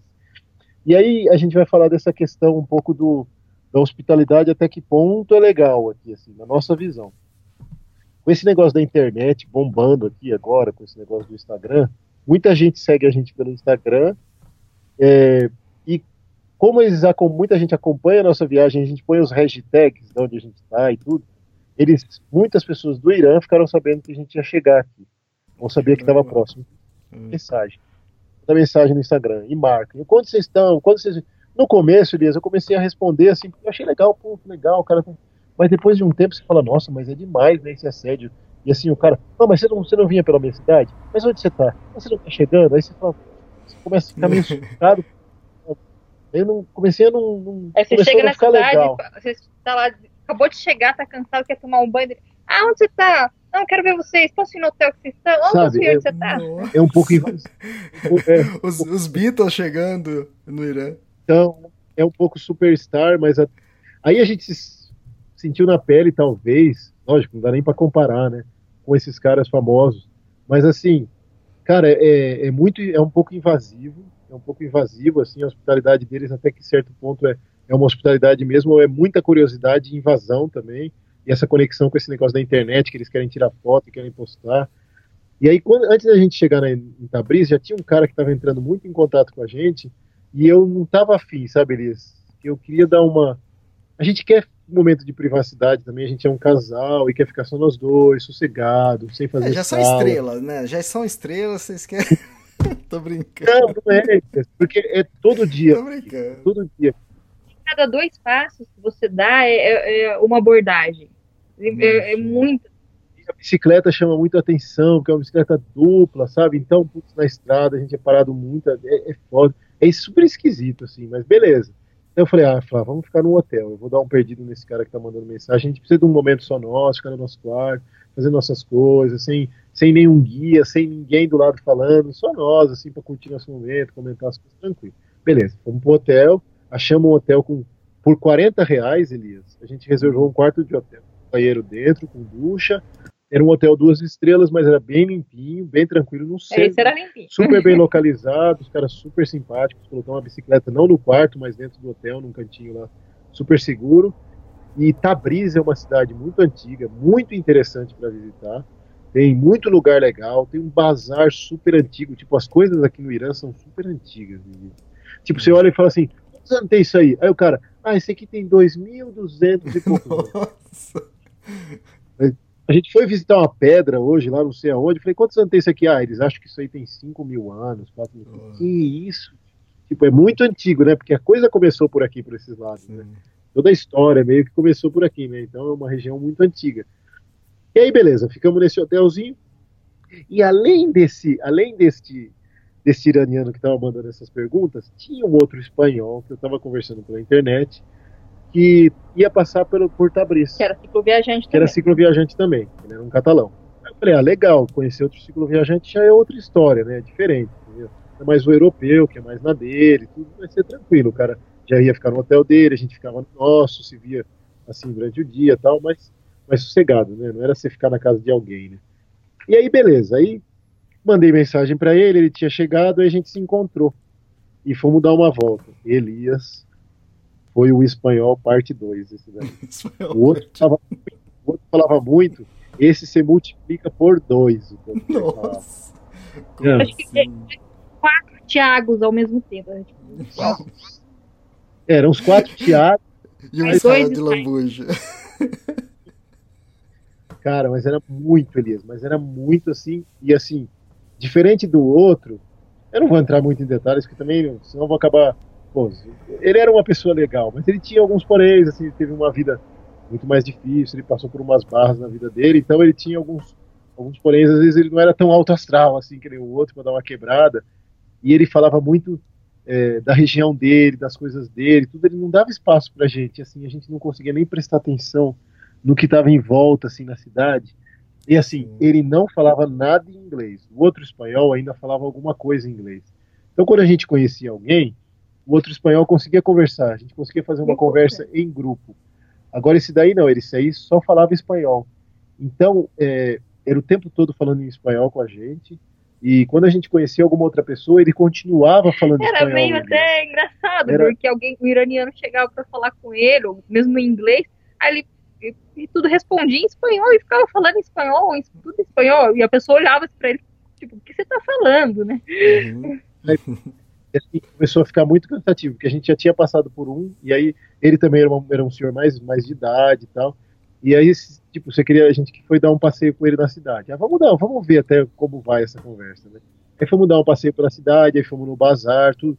Só que, Elias, tem hora que você tá andando, você quer prestar atenção nas coisas, sabe? Você quer tirar uma foto com calma, você quer escutar o som à sua volta, não só a voz da pessoa. Quase todas as filmagens que eu fiz, Elias, no fundo tem ele falando. Todos os vídeos. E ele tem uma voz muito. Então, meu, era assim. Chegou uma hora que cansou muito a gente, o, o, o psicológico, porque, tipo, eu queria prestar atenção na amêndoa, Aí eu ia perguntar para o rapaz que fruta que é aquela, que era essa aqui, ele já falava que essa fruta tinha na Catalunha e que na cidade dele tinha tal fruta, mas era muito maior, era muito melhor. E aí você ia comprar alguma coisa, ele falava assim, mas por que você vai comprar isso aqui? Você não compra o outro, o outro é melhor. Então, putz, Elias, sabe, quando você vai perdendo a paciência. Sim. Aí chegou uma hora nesse bazar, que aí aconteceu um dos momentos muito legais da viagem. Nós estávamos conversando em espanhol, porque na verdade, ele estava falando em espanhol com a gente, que a gente só fazia, aham, sim, sim, sim, por supuesto, sim, sim, é. E aí, ele estava falando sem parar, e um senhor se aproximou, curioso, mas um senhor, assim uns 70, 70 para cima, se aproximou, assim, para ver que idioma a gente está falando. E eu queria achar um lugar para comer. Eu falei, é a hora, vou aproveitar que esse velhinho colou aqui. Aí eu perguntei para o senhor se ele falava inglês, e o velho falava inglês fluente, Elias. Hum. O iraniano, inglês fluente, é muito difícil. Muitos falam esse pouquinho, mas alguém que fale assim muito bem, o cara falava muito bem. Aí eu falei, nossa, que legal. É, eu tô, ele perguntou de onde a gente era, que idioma a gente estava falando, eu expliquei. Aí ele falou, não, vem comigo. Aí se chamava Arshang, esse senhor. Aí a gente se apresentou tudo e a gente seguiu ele. Aí ele, esse senhor levou a gente num beco dentro do bazar, num lugar que era um restaurante muito típico, que só ia local, super baratinho. Os donos eram os, os amigos dele, que devia ter tudo mais de 70, 80 anos. A gente sentou lá com os velhinhos, ele serviu comidas super típicas para a gente comer. Ele fazia mágica, ele falava hum. com a gente, ele explicar um pouco da política do lugar, falou de economia, falou dele, contou da vida dele, que ele tinha estudado fora, que ele tinha morado fora, por isso que ele falava muito bem o inglês, que ele falava russo, que ele tinha estudado e contou da mulher dele, da esposa, da família, tudo. E aí entre uma conversa e outra ele fazia umas mágicas. Então ele era assim, um personagem. Sim. E a gente pôde umas dúvidas com ele, então foi um encontro assim que, que foi muito legal. Foi um encontro da hora do almoço. E daí, conforme a gente saiu do bazar, ele foi se despedir da gente, fez um número de mágica na rua, depois se virou, quando a gente foi ver de novo, cadê o velho? Sumiu. Falei, nossa, cara, é nossa. Parece ele existia né? mesmo? Era o, igual o mestre do, dos magos, ele tinha até barbinha. É, assim. tem a foto dele no Insta, tem uma foto dele, tem essa história que eu tô te contando, a gente eu contei no Instagram, tá no Face também. Tem uma foto da gente com o espanhol, quando a gente conheceu ele, né? Tem uma foto do nosso quarto, a Espelunquinha, tem algumas fotos já de Tabriz e tem a foto de eu sentado do lado desse senhor, que é o mestre dos magos, mestre dos magos aí, uma figura, né? Então foi um dos momentos muito legais, assim, que a gente pôde conversar mesmo. Ele, apesar de ele ser um senhor de idade, ele tinha a cabeça muito aberta. Ele falou sobre coisas da religião, falou sobre coisas do lugar. Então foi muito legal para a gente tirar várias dúvidas com ele. E aí na saída do mercadinho, a gente o espanhol não parava de falar, aí a Flavinha já estava eu já senti que ela estava muito incomodada, eu também estava um pouco, né? Aí eu falei, Flá, a gente volta, fala que vai voltar pro hotel e mais tarde a gente sai de novo. Só que aí, Elias, você, a gente acabou se colocando numa, numa enrascada, porque assim, como a gente fez uma amizade com ele também, e, e ele também não falava inglês, então a gente era o tradutor dele para o contato com as pessoas, para ele poder comunicar, e ao mesmo tempo era com quem ele podia conversar totalmente, porque a gente falava espanhol e fazia muito tempo que ele não falava espanhol, então aconteceu igual com o outro. Ele mandava mensagem toda hora, e não tinha como eu falar que não, né? O cara pediu uma ajuda, eu queria sair junto. Eu falei, tá bom, vamos sair para jantar juntos, né? Aí saímos de novo no outro dia, não sei se foi jantar ou almoçar, acabamos indo no bazar de novo. Aí dentro do bazar encontramos um outro, um outro chinês, foi muito simpático mas era só o espanhol que falava. E em espanhol. Aí sabe quando fica aquela situação? Tipo, eu e a Flavinha na, falamos inglês. Tá o chinês na mesa, que não fala uma palavra em espanhol, mas falava muito bem o inglês. E tinha um espanhol do meu lado. Então, assim, se o espanhol falasse uma palavrinha ou outra comigo, um pouquinho espanhol, depois eu escutasse o chinês, ou deixasse a gente conversar normal, beleza. Mas o que, que acontecia? Ele só falava o tempo todo em espanhol. E, e ele interrompia. Às vezes, por exemplo, o chinês perguntava alguma coisa para mim ou pro Thiago, Aí, quando a gente ia responder pro, pro chinês, o espanhol interrompia e, e começava hum. a falar em espanhol com a gente. Tipo, então a gente ficava numa situação, Elias, e ficou cansativo, porque eu não sei se ele perce... se parecia que tipo estava saindo a atenção dele e aí ele já queria que, putz, ficou a gente começou a ficar incomodado mesmo com a situação, assim, porque ficou meio sufocante para nós, porque poxa, a gente não conseguia falar, Ou tinha que conversar. ficar fazendo papel de tradutor. O chinês falava alguma coisa, aí eu tinha que traduzir. é, Ou eu e o Thiago tinha que traduzir pra ele em espanhol. Aí falava de novo. Então, nossa, ficou. E aí, nesse momento, eu estava lá no bar, nesse, nesse restaurante, né? eh, Eu recebi uma mensagem desse outro rapaz que era de Tabriz, que queria, porque queria me conhecer, um iraniano, e que queria que eu tivesse ficado na casa dele. Eu falei: olha, a gente não ficou na sua casa porque. Aí expliquei, do jeito que eu te expliquei, isso, que a gente queria um pouco mais de intimidade, a gente queria ficar tranquilo, então a gente preferiu ficar num hotel. Ele, ah, mas eu queria conhecer você, tô aqui do lado de fora do restaurante. Eu falei, tá bom, entra aqui, né? Pode entrar para conhecer, para conhecer a gente, né? Aí ele, ele, falou, aí ele, aí ele falou, não, não, vem aqui fora. Aí eu fui lá fora, Elias. Pô, o cara podia falar, oi, e aí, pessoal? Não, a primeira coisa que o cara falou, estou muito chateado com você. Minha mãe Nossa. e eu estamos chateados porque você não foi na nossa casa. Aí eu já tava meio sem saco, porque eu tava com o saco cheio do espanhol. Aí eu falei assim, cara, é, meu nome é Thiago, prazer, e, você é o Efran, né? Bom, cara, se você quiser acompanhar a gente lá dentro e ficar lá, pode ficar à vontade, a gente conversa lá dentro. É, entra lá, porque participa da conversa lá com a gente. Nem dei muita bola pro que o cara falou, porque eu já tava meio sem paciência, né? Ele acabou entrando, sentando na mesa, mas aí eu senti que o cara era um pouco diferente, Elias. Ele não era muito normal. Ele sentou na mesa e aí o chinês perguntou para ele, o chinês que estava do lado, falou assim: Oi, quem que é você, né? Para, é, prazer, meu nome é Fulano, né? Aí o cara, prazer, meu nome é Erfan, eu viajei em 76 países de bicicleta, nunca fiquei em hotel, nunca paguei restaurante. Beleza, você não se apresenta, isso é uma maneira de se apresentar para alguém, né? Aí eu falei assim, nossa, que estranho, né? E depois ficou quieto, né? E depois ficou quieto, né? Aí o chinês também não sabia o que falar, e o chinês ficou meio, nossa, 76 países, né? Porque, olha, Elias, para você visitar 76 países, cara, é difícil. É, dando uma volta ao mundo, eu acho que a gente não vai visitar 76 países. E assim, não é uma maneira que você se apresenta para alguém. E com um passaporte iraniano é mais difícil ainda você visitar 76 países. Então eu acho que ele era meio atordoado. eu acho que ele não era, era muito bom da cabeça. Aí eu já comecei a ficar com medo. Né? Falei, nossa, tem um doidinho na mesa.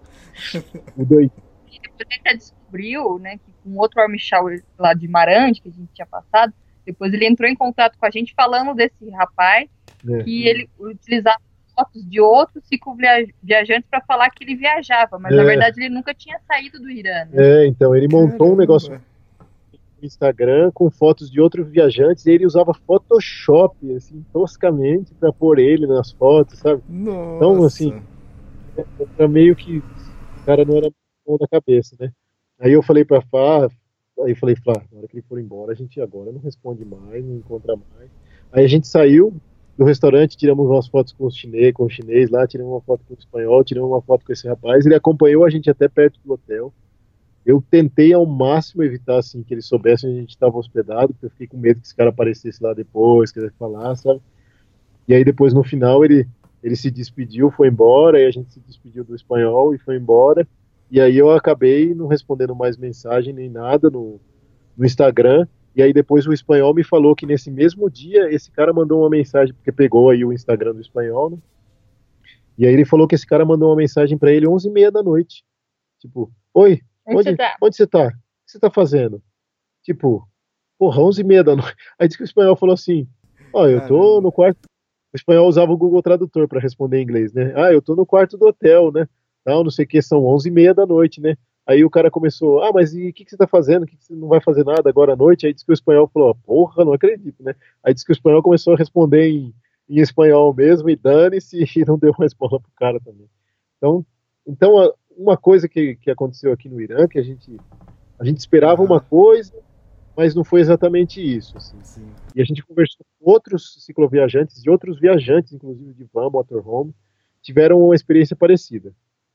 É, quando você está no Irã, existe muita hospitalidade mesmo. O povo iraniano é muito bom, a maioria das pessoas são muito boas, são muito hospitaleiros. Ao mesmo tempo, o povo iraniano é muito curioso, Sim. porque não tem tanto turista aqui, Elias. Então eles são muito curiosos, eles querem saber, eles querem pegar, eles querem te ver, eles querem. Tipo, você para na rua pra olhar o celular um minutinho, um minutinho que você tá parado, juntou uns três, quatro em volta de você. E a gente sabe que a tendência, assim, quando chegar na Índia, quando chegar nesses lugares, vai piorar mais ainda, ainda mais com essa bicicleta cheia de coisa, cheia de bagagem dupla, né? Mas assim, é um negócio que sufoca um pouco às vezes. Sim, e outra sim. coisa que infelizmente aconteceu é um problema econômico que o país está passando e que assim teve outros viajantes brasileiros que vieram para cá antes, quando a economia ainda estava razoável, mas agora de pouco tempo para cá, com as sanções americanas e tudo mais, esse cenário internacional meio incerto aí de países Estados Unidos versus China, sabe essas coisas, uhum. abalou. Tanto é que o dólar no Brasil subiu para caramba, mas aqui a economia ficou muito abalada. Então, assim, em, em, em, cerca de um ano, a inflação aqui assim foi alucinante. Então, o dinheiro deles perdeu muito valor, muito, uhum. assim, muito.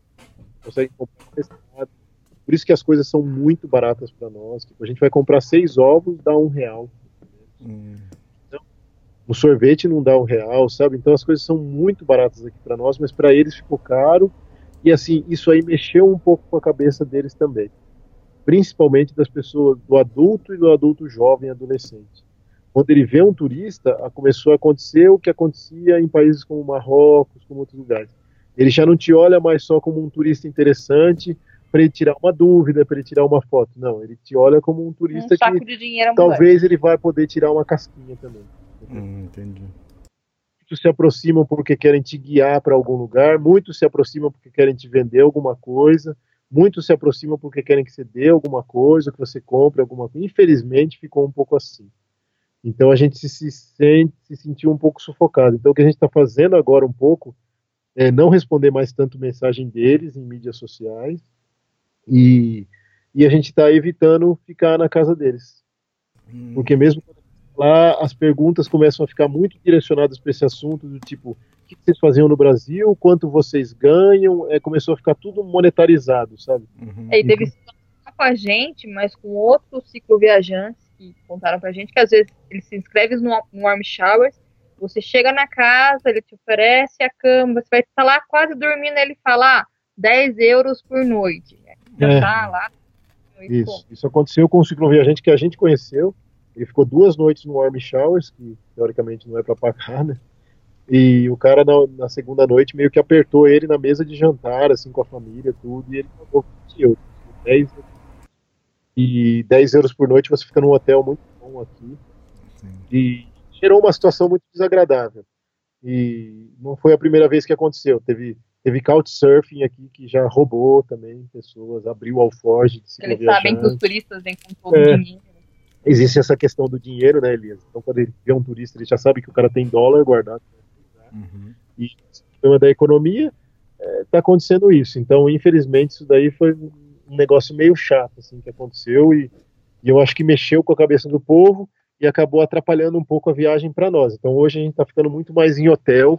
A gente conhece as pessoas quando dá para conhecer, mas a gente está evitando um pouco, está ficando mais em hotel para evitar esse assédio, sabe? Parece um popstar falando, né? Tipo Neymar, né? Mas, mas é que que acontece isso daí mesmo e ficou meio desagradável. Então, tem dia que a gente trancado no quarto de hotel mesmo, iria. Fica tranquilo.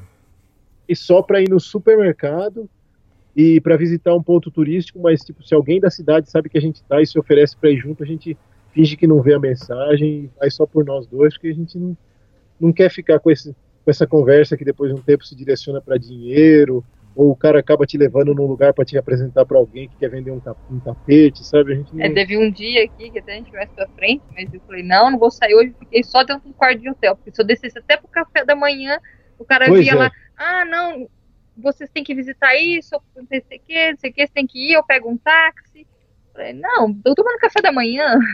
É, então, se eu ficar, aconteceu isso, a gente não esperava, isso aí foi uma coisa que a gente não esperava.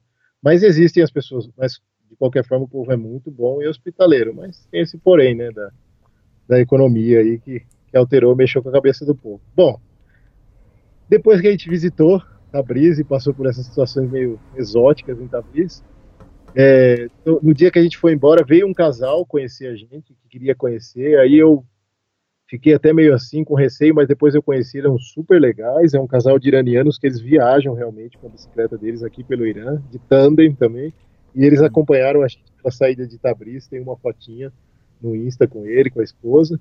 E a, o espanhol pediu para acompanhar a gente até a cidade de Maragué, que é uma cidade onde a gente teria warm shower em comum. Eu, nós e o espanhol. E a gente acabou descobrindo conversando com o outro. Aí eu falei assim pra Flá, ah, Flá, não tem jeito, como que eu vou falar que não, né? Só tem um caminho pra cidade. O espanhol pediu pra ir com a gente. Eu falar, não, não quero. Você fala de. Não tem o que. Nessas horas ele tem que falar. E assim, ele era uma pessoa muito boa. Assim, de, você vê que o cara tem um coração bom, tudo, só que é, cansava muito a gente, sabe? Mas aí não tinha muito o É, que falar. daí a gente falou assim, ah, tudo bem, né? Porque ele fala que tá parado, mas a gente vai estar pedalando, ele vai pedalar lá pra frente, a É. gente pedala atrás, tá de boa, só vai ouvir ele falar na hora do acampamento, né? Mas, Mas ele ficou do nosso lado o tempo todo, Elias, na rodovia. E ele não parava de falar.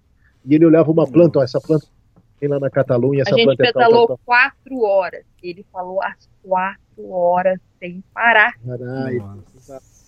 E assim eu olhava assim pro lado, eu falava assim, meu, eu vou olhar pro lado, se eu não olhar pra ele, vai parar de falar, que ele vai prestar muita atenção. Eu não parava, Elias. A Flávia ligou a música, aí ele, ô quase música, ligando podcast. Que bueno, que bueno, música me gusta, música, e vai, e falava, e começava a falar do- da viagem dele, que ele fez, isso que isso que ele falava.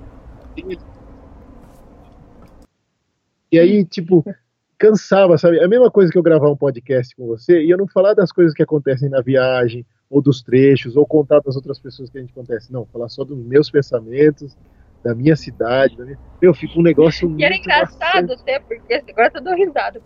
Quando a gente virava a cara, assim, pra, pra fingir que a gente não tava ouvindo, pra, pra prestar atenção em outra coisa, aí você olhava assim, ali, ah, você tá olhando aquela árvore, aquela árvore tem na minha cidade. Tô pro outro lado, ah, aqueles cabrita, aqueles cabrita tal, tem lá na minha Nossa. cidade. Cara, e tudo era tudo remetia à Catalunha, tudo remetia à cidade. E quando ele falava no assunto Catalunha, que é um assunto, ele era bem independentista, né? Ele ficava muito é, Eufórico. eufórico com aquilo e não parava de falar daquilo. E assim, meu, sabe, chegava uma hora que tá bom, você já falou disso, sabe? Hum, Putz, era muito cansativo ali. Mas beleza, a gente conseguiu chegar num lugar para acampar, que foi um lugar tranquilo, bacana. E aí ele falou o tempo todo. Aí depois a gente fez como a gente fazia com o Isra também, convidamos ele para tomar um, um café da manhã com a gente dentro da barraquinha. Ele veio lá, tomou o café da manhã com a gente, falou, falou, falou, falou, falou, falou. Tem uma foto no também.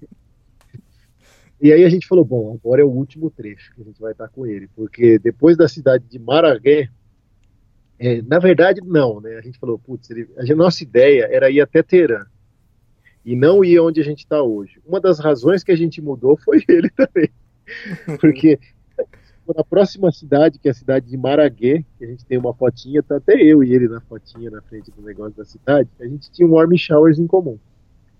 E aí, nesse warm showers, isso foi um negócio ruim que aconteceu, por a gente estar com ele. E a gente não conseguiu aproveitar o warm showers da maneira como a gente queria, justamente por causa dele. Porque assim, como ele falava o tempo todo sem parar, ele só falava o espanhol, o warm showers começou a se sentir mal Hum, porque, porque ele só falava em espanhol na- com a gente na frente do warm showers da esposa e a gente falava inglês, né?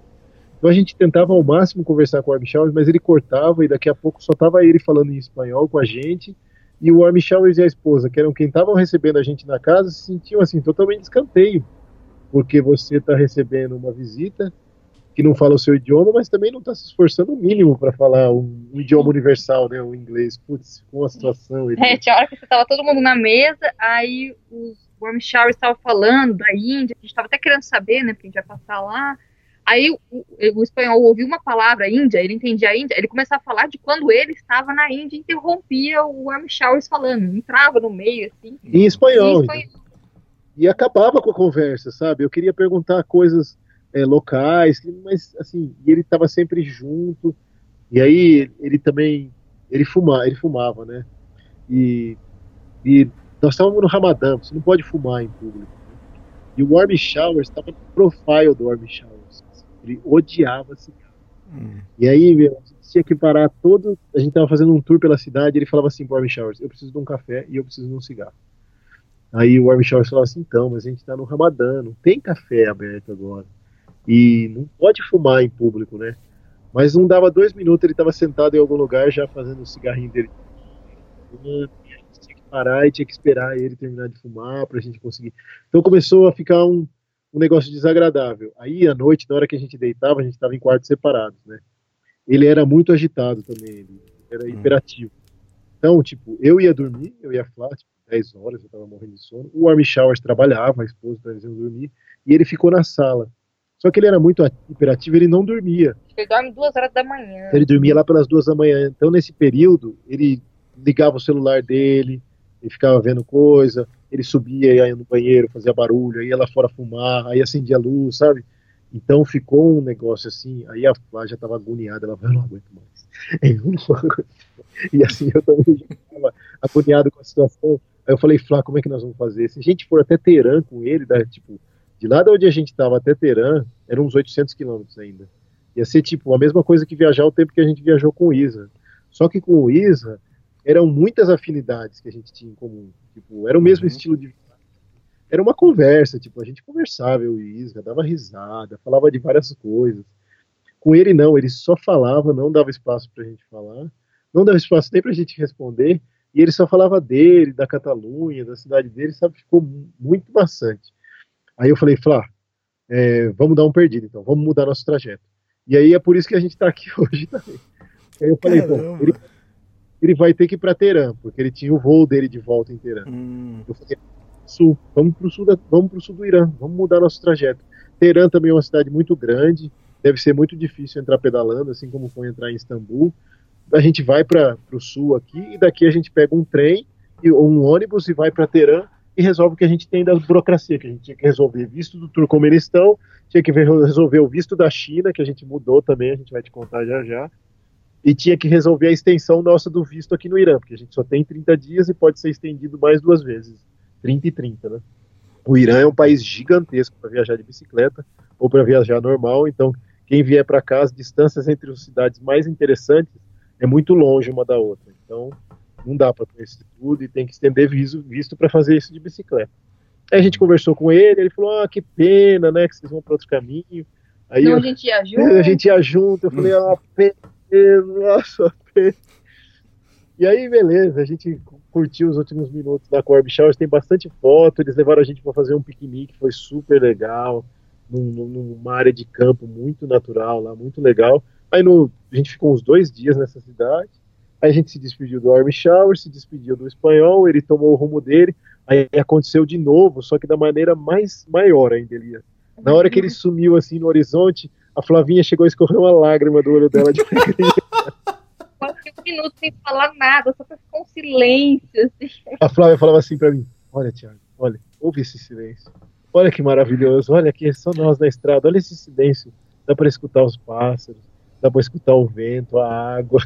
Mas era impressionante, Elias. É, parecia que tinha tirado um peso mesmo das nossas costas, sabe? A gente ficou assim, porque era uma pessoa é, muito imperativa e até pegar era sugava boa, mas é, é, roubava as energias. Roubava as energias. Então, na viagem acontece essas coisas. E, e, algumas vezes em viagem você não tem como falar isso para pessoa. É uma coisa muito chata de você chegar para alguém e falar você fala muito, sabe? Que você vai acabar com uma amizade. Hoje a gente é amigo dele no, no Insta, a gente ainda troca mensagem, mas ficou mais tranquila a viagem. Assim. Tava desgastando a gente. Imagina, eu consigo imaginar um pouquinho. E aí, Elias, como a gente mudou o nosso trajeto, foi uma coisa muito boa que a gente fez. No final, a gente tem que até agradecer ele por a gente ter feito isso. A gente foi sentido Isfahan. Então, quem olhar no mapa vai ver que a gente estava em Tabriz, mais ou menos em Tabriz, porque se eu falar a cidade que a gente estava é Maragué, uma cidade. Mas como se a gente estivesse em Tabriz, que é a cidade mais fácil de ver no Google Maps, sentido Isfahan. Então, nós estávamos longe de Isfahan, mas é uma região que você já começava a sair daquelas rodovias maiores, começava a ir para o sul do Irã, sul e centro né, do Irã. E aí a gente ainda pegou uns trechos montanhosos, mas aqui a gente vai começando a ficar mais plano.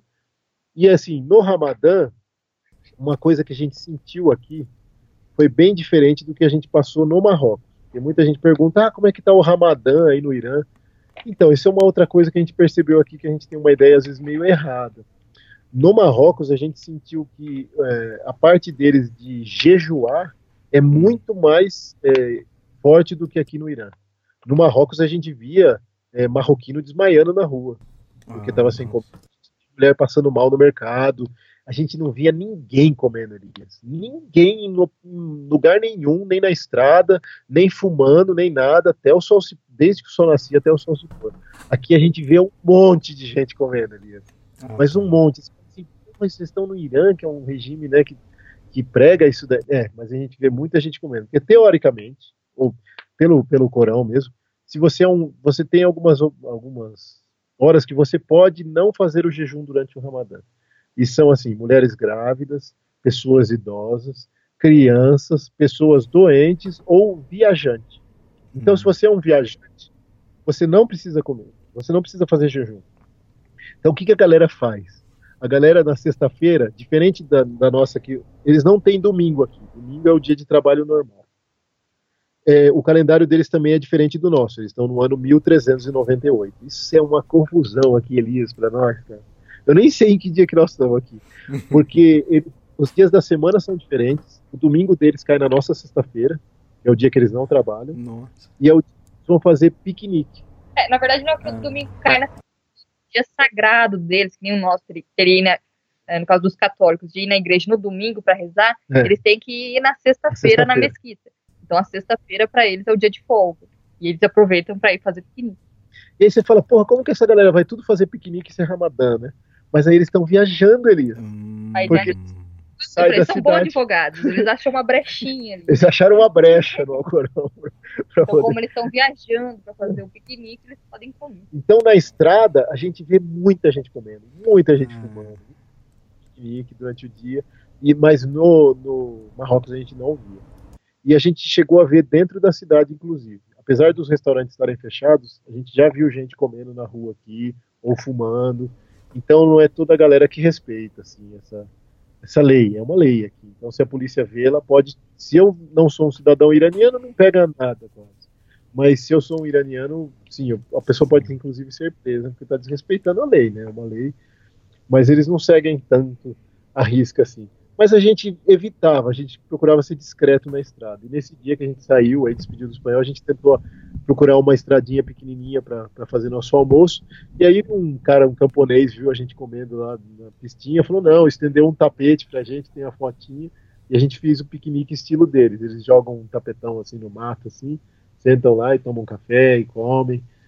E aí nesse dia aconteceu um outro negócio muito legal, que a gente estava indo no sentido é, quando começou aí sentido Isfahan, aí a gente parou, passou por uma cidade que chama Miandoab, e veio uma tempestade gigantesca, a gente viu ela vindo no horizonte, eu falei, Flá, a gente tem que procurar um lugar para se esconder rápido, o céu ficou preto e raio, trovão, vento, a gente entrou numa fábrica, tinha uma parte coberta na fábrica, e aí se aproximou um rapaz de mim, tem a foto, eu com os funcionários, eu com os donos da fábrica em cima, os funcionários embaixo, e aí o rapaz passou perto e falou: Vocês não querem tomar um café? Eu falei: ah, A gente pode ficar aqui só para se esconder da chuva. Esse rapaz, por coincidência, era o dono da fábrica, um dos irmãos que eram os donos. E aí ele convidou a gente para ficar dentro da fábrica. E aí a gente ficou dentro de uma fábrica, era uma fábrica de, de, farinha. E aí a gente tem uma fotinha como é que era, como é que são os quartos aqui, né? Eles dormem muito no chão, não é todo lugar que tem cama. É, muitas casas não tem cama e não tem mesa. Eles comem tudo no tapete. E a gente ficou no tapetão lá, a gente pôs nossa mosquiteira, que foi um item muito bom da gente ter trazido, porque agora que está esquentando, tem pernilongo, tem mosquito, e na região da Ásia lá para baixo vai ter muito mais, né? A gente pôs a mosquiteira e ficou tranquilo. Eu falo até brincando com o Thiago, é fácil mobiliar uma casa aqui. Você compra a casa, depois você compra um tapete. Pronto, aí você já tem, só jogar no tapete vira mesa, se no tapete você dorme. já tem todos os cômodos no tapetão, já. Né? E e são tapetes persas, né, Elias? Tipo, é chique, né? Teve um cara que comentou essa nossa foto no Instagram, falou: Ah, vocês não estão fracos, não, dormindo em cima de tapete persa, hein? Falei, é, aqui todos os tapetes são persas. E aí, depois dessa fábrica, a gente foi por estradas menores, né? Esfarrã. Sempre, sempre, sempre indo no sentido Esfarrã. A gente não uhum. chegou a Esfarrã ainda. E aí a gente saiu de Miandoab, passou por uma outra cidadezinha menorzinha, que foi, que chama Ahmedabad, e aí começamos a ver muita flor, eles usam essas flores para fazer chá, para fazer perfume.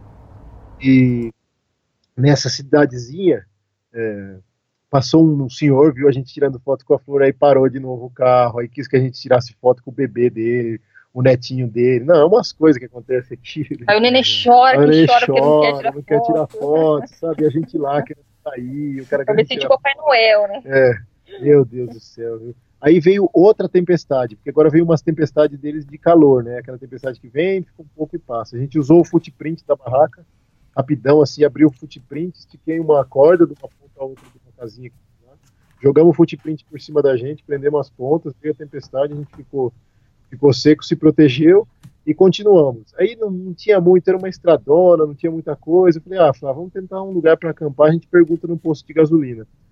Aqui eles têm as salas de reza, né? Todo país muçulmano tem. No, em Istambul tinha muito, Istambul, em, em- na Turquia tinha muito, no Marrocos tinha, e aqui também tem. Nos postos de gasolina, às vezes tem a salinha deles para rezar. E estava meio que em construção, a sala feminina não estava pronta, eles falaram, ah, pode ficar aí. E aí a gente dormiu na sala feminina de reza, com os tapetão, com as coisas. Tem uma foto também na frente, é bem bacaninha. Uma outra coisa diferente daqui em relação à Turquia, principalmente, na Turquia tem muita mesquita, que são enormes. Aqui não tem tanto. Quando a gente dormia, em qualquer lugar que a gente dormia acampado, ou na Turquia ou em Marrocos, a gente escutava a mesquita, pelo menos umas três ou quatro vezes por dia. A gente no meio do nada a gente escutava, tava dormindo, escutava lá no longe. Oh, bora lá, falei, meu Deus, onde está essa mesquita? Aqui não. Aqui elas são muito mais discretas, elas são muito mais escassas, estão na cidade, mas fora da cidade você quase não vê.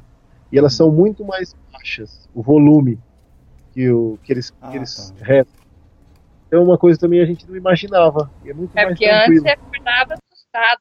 Tá dormindo, tem aquele berro, você não sabe de onde que é. Aqui você ainda tem hora, passei dias sem ouvir. Esse é um negócio que a gente também não esperava. Hum, Assim, essas diferenças, né? A gente achou que aqui ia ser mais, né? E aí depois a gente continuou por essas estradas pequenas, e aí para, no- a, gente parou numa dessas cidadezinhas para comprar coisa no supermercado, veio um rapaz e viu os turistas lá, comprou dois sorvetes para nós. É, eu parei cinco minutos, tem uma, um, videozinho até a gente parar dos cinco minutos para comprar uma coisa no mercado, juntou um monte de homem em volta. E, e- e- perguntando do jeito que dava, que eles conseguiam, perguntava bicicleta. Às vezes a gente responde alguma coisa em turco, porque eles entendem um pouco aqui o turco, dependendo da província, né? E aí a gente vai se comunicando, né? A gente depois foi sentido Popstar. Que é uma outra cidadezinha maior. E indo sentido Takabe, que é essa cidadezinha, a gente completou 18 mil quilômetros de pedal. A gente passou num outro restaurantezinho que a gente achou na beira da estrada. Entramos para comer alguma coisa, como eu falei, às vezes a gente para em restaurante que o preço é em conta. Ó, para você ter uma ideia, Elias, Hum. a gente passou nesse restaurante, a gente pediu um prato grande para cada um, que vem arroz, vem carne, é, vem uma saladinha, vem às vezes um iogurte, e a gente pede um refrigerante cada um, de um litro e meio. Ou, ou um- um- uma coisa, eles têm sucos gaseificados aqui que são gostosos, cada um de um litro e meio. Tipo, a conta dá mais ou menos 12 reais. Nossa, muito barato. É barato, né? Tipo, é o preço de um PF, aqui, que é muito mais comida que um PF, porque é, é como se fosse dois PF, sabe?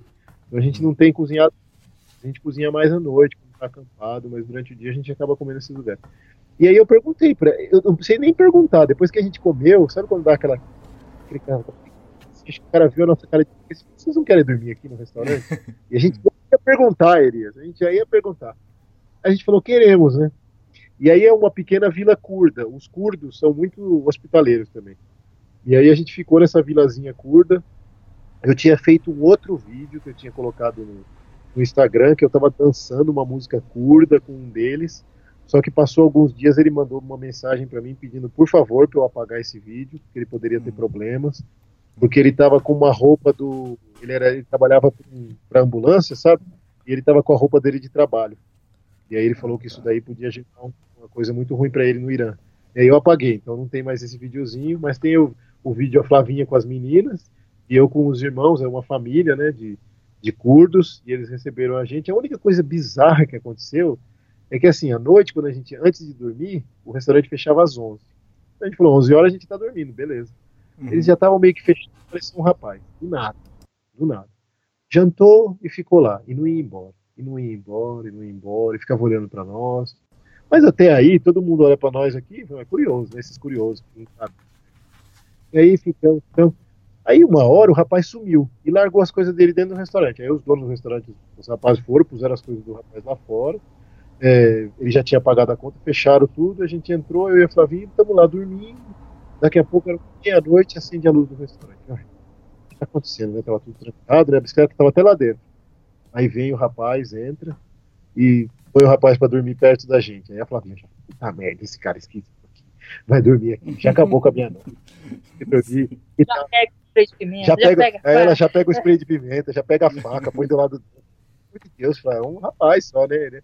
Ele, olhava meio estranho, mas eles são muito curiosos aqui, eles ficam encarando mesmo. E aí, o que que acontece? O rapaz era um caroneiro. Então eu acho que ele percebeu a nossa que a gente estava ali, e ele queria ver se a gente ia ou não dormir ali, para ele pedir para dormir. Tá? Eu acho que depois que ele percebeu que a gente tinha dormido, tava tudo fechado, acho que ele foi lá bater, pediu para dormir. Sim. No outro dia de manhã, parece que ele foi embora antes que a gente, a gente nem, nem viu. E aí, por essas e outras, a gente acabou indo para uma outra cidadezinha, que é essa cidade da que é um pouco maior, e a gente nem procurou o warm shower, nem perguntou para ninguém onde podia acampar, a gente já foi direto para um hotelzinho, que o preço não conta. E aí a Flávia estava um pouco cansada desse assédio, desse pessoal que ficou olhando, pessoal dela. E aí ela falou, ah, podemos ficar duas noites aqui nesse hotelzinho, era um preço também super em conta, e a gente ficou duas noites nessa cidade. E aí nessa cidade teve um dia que, tipo, a gente não saiu do quarto, Elias. Ficamos o dia inteiro no quarto, mexendo no computador, é, vendo, fazendo backup das câmeras, olhando o nosso roteiro, conversando, escutando podcast, sabe? Fazendo tudo isso porque era um momento nosso, que você precisa um pouco. Porque lá é, Você desce até no próprio hotel, você desceu pra Pô, a gente desceu pra tomar café, nesse café, hotel. ali. aparece alguém na borda. Cara, assim, a gente tá tomando café nesse hotel, aparecia um cara e falou assim, já viu que a gente era turista? Ah, youtuber, falam aquelas coisas, sabe? Onde você é, vocês são turistas? São... Olha, vocês conhecem a cidade e tal? Ah, a gente é aqui perto, né? Mas a gente não vai. Eu não tava muito afim. Eu tava conversando com a Flavinha no café, veio Sim. um cara estranho. Aí, não, vocês não querem ir, olha, eu posso levar vocês. Aí e começa tal, a não sei mostrar o quê, foto. Mostra foto no celular, e mostra não sei o que. Eu falei, olha, a gente não tá interessado. Tal. Não, mas é muito bonita, é patrimônio da Unesco, blá blá blá, e não sei o que. Eu falei, olha, é uma viagem longa, a gente não. Quando dá, a gente vai de bicicleta, né? A gente não fica Uhum. gastando dinheiro. Não, bem, vocês vão de bicicleta mais tarde, vocês descansam, mais tarde vocês vão, tem um hotel lá, É. meu hotel, olha o quarto do meu hotel. Ele fica mostrando, sabe? Aí teve uma hora que eu falei assim pra ele, olha, a gente tá tomando café, né? A gente queria ficar só nós dois aqui. Não, mas olha, não sei o que, sabe? O cara nem dá bola pra você, sabe? Aí Sim. fala, puta. Eles são, sabe? eles estão muito desesperados com essa crise. Então, quando eles veem uma oportunidade, isso aí abalou eles. E acaba incomodando um pouco por isso, esse assédio, esse. Putz, é uma coisa que ficou meio, assim, desagradável aqui. A gente não esperava isso daí. A Turquia, para nós, tinha o- a quantidade certa de hospitalidade em relação à curiosidade das pessoas e esse interesse. Não. A Uhum. Turquia era, era hospitaleira quanto aqui, mas o cara dava muito espaço para você. Tipo, você não queria, o cara não ficava assediando, ficava tranquilo. Aqui não, aqui eles ficam, ficam rodeando e ficam ali, putz, a gente se sente meio. Então, muitas das vezes a gente tá pegando um hotelzinho pra, ou acampando num lugar assim que a gente sabe que não tem ninguém, para Uhum. ficar tranquilo. Bom, depois dessa cidade a gente deu um perdido nesse cara total, não foi essa essa gruta que chama chega, tá bom de gruta já, tá bom de ruína e vamos tocando. E a gente foi para uma cidade que chama. a gente queria chegar, passar por uma cidade maior que chama Bijar, mas a gente não gosta muito de ficar em cidade grande, então a gente acampou logo um pouquinho antes, pegamos umas subidas, umas descidas, e a gente acampou num lugar que chama Salvatabad.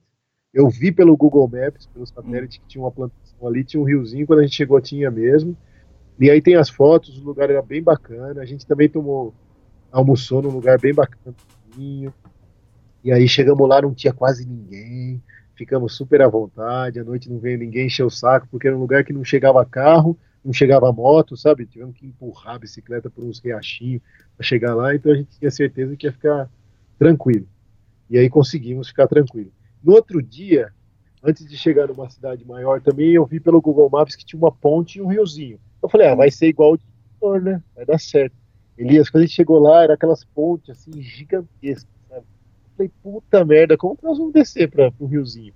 Aí arrumamos um caminho mais complicado, aí conseguimos chegar no riozinho. Aí lá foi tranquilo também, não apareceu muita gente, quase ninguém. E montamos a barraca lá, mas aí veio a Flavinha. Não, você vai pôr a barraca aí. E se o carro cair da ponte? Vai cair em cima da outra. Tragédia que você pensa, não. Que- Aí ele põe a barraca do lado do rio, tá meio seco, tipo, se o rio aumenta ali, você não sabe se tá chovendo no pico da montanha. É muito pessimismo, né, Elias? Não, é a realidade. Essa do carro cair em cima da barraca foi demais, cara. Eu falei, tá bom. Essa foi boa. Eu levei a barraca para um lugar assim que não era o ideal, assim, mas não, dormimos tranquilo porque a noite foi muito silêncio, assim, e é uma escuridão, aquele céu estrelado. Porque essas estradas depois da noite, o pessoal não tá, tá, tá quebrando o jejum, então eles param em algum lugar para comer, sabe? A maioria. Ah, tá. É super tranquilo. Aí no outro dia, antes da gente chegar em Ramedan, a gente fez mais uma parada. A gente falou, bom, vamos parar numa cidadezinha pequena, porque ia dar uns cento e poucos quilômetros. A gente para daqui a uns 60, no outro dia a gente faz mais 60 e chega em Ramedan, que é onde a gente está hoje. E aí eu, a gente parou por uma, passou por uma cidadezinha bacaninha que chamava Goltape, que quer dizer é, Monte das Flores. Negócio assim, Hum. ou é, Colina das Flores, algo assim, que é uma região que eles cultivam muita flor.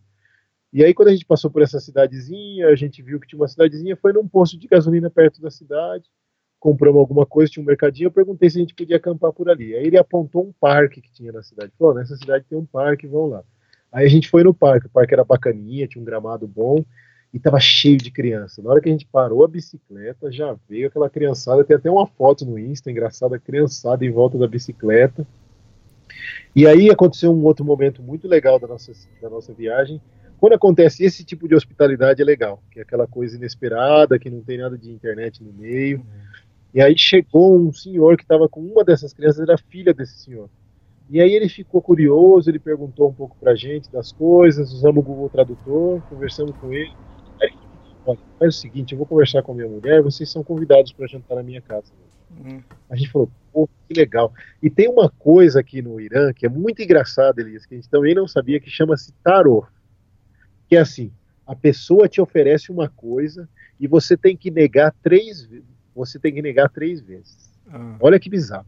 Tipo, você vai num restaurante e acontece isso mesmo, Elias. é. Só que as pessoas sabem. Mas, tipo, você vai num restaurante aqui no Irã, na hora que você vai pagar a conta, o cara fala assim: não, não, não precisa pagar, não. Você é meu convidado. Cara, se você é um. Se o cara faz isso no Brasil, o que, que você fala? Porra, meu, obrigado, cara. Obrigado. Não, valeu. Tchau. Tchau, né, cara? Aqui não. Aqui você tem que falar que não, aí o cara vai insistir, aí você fala que não, aí ele paga a conta. Agora, se você falar que você falar que quer pagar, ele vai falar não. Você fala que quer pagar. Se ele negar três vezes, não é tarô. Ele tá te fazendo de graça mesmo. Aí você pode aceitar. Olha que louco. Aí o cara ofereceu casa dele, aí eu falei, puta, e agora, Flá? Será que ele tá sendo educado? Ou será que esse negócio? Eu não pensei duas vezes. Eu tava com fome.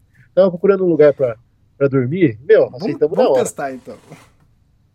É, vamos, aceitei na hora, cara. Agora o cara que se vira. Aí ele ligou pra mulher, eles arrumaram as coisas. Aí ele falou assim: não, não precisa dormir aqui não, vocês me seguem. Eu vou, daqui a pouco eu volto. Aí ele voltou com a moto, aí a gente seguiu ele pela cidade. Aí era uma cidade minúscula, em cinco minutos a cidade inteira já sabia que tinha dois turistas na casa desse cara. E aí veio, aparece, começa a aparecer gente pra ver, sabe? Nossa, cara. engraçado. Vídeos no Insta também da gente na, na casa dele comendo. Ele fez churrasco, ele fez que mesa com um monte de coisa. Eles comem todos. Aí tem esse negócio que a Flá falou: você vê cadeira no fundo, uma mesinha pequena, mas eles põem esses tapetes na casa. Eles põem uma toalha de plástico e eles comem tudo assim. E dormir também, eles dormem em cima desses tapetes. Eles põem só uns cobertores, assim, uns travesseiros, e a gente também dormiu assim nessa casa. E aí eles ofereceram o quarto deles pra gente dormir, foi super legal. A gente dormiu no quarto deles. E aí no outro dia a gente se despediu deles, despediu da família. Eles deram um monte de coisa pra gente levar, Elias. A gente saiu com a bicicleta pesando uns 10 quilos a mais só de comida que a mulher socou. Imagina. ela de mama Leila, porque ela chamava Leila, mas ela era como uma mãe. Assim. Nossa, que ela preparou de coisa e deu uns negócios pra nós. Eles também foram super legais. Ela vinha e puxava minha mão lá pra fora, eu falava, o que ela quer? Aí ela punha e colocava sentada numa cadeirinha, num balanço, aí ficava me Ah, balançando. aí ficava- Ah, não acredito. Eu acho que tem uma foto dessa também. no- Uma das fotos é ela balançando a Flavinha. E então foi super legal. Isso daí foi uma hospitalidade assim totalmente espontânea e você via que eles não tinham não tinham maldade, não tinham outro interesse nem nada. Eles estavam muito curiosos, na verdade, que eles, não vai turista nesses lugares, né? Numa cidadezinha pequena. Mas foi legal. Foi uma troca assim cultural e foi isso foi um negócio muito legal. E aí quando a gente chegou em Hamedan, que é essa cidade que a gente está hoje, não tem Ah, foto. e, e ainda. tem a foto da Flavinha balançando mesmo. Tem.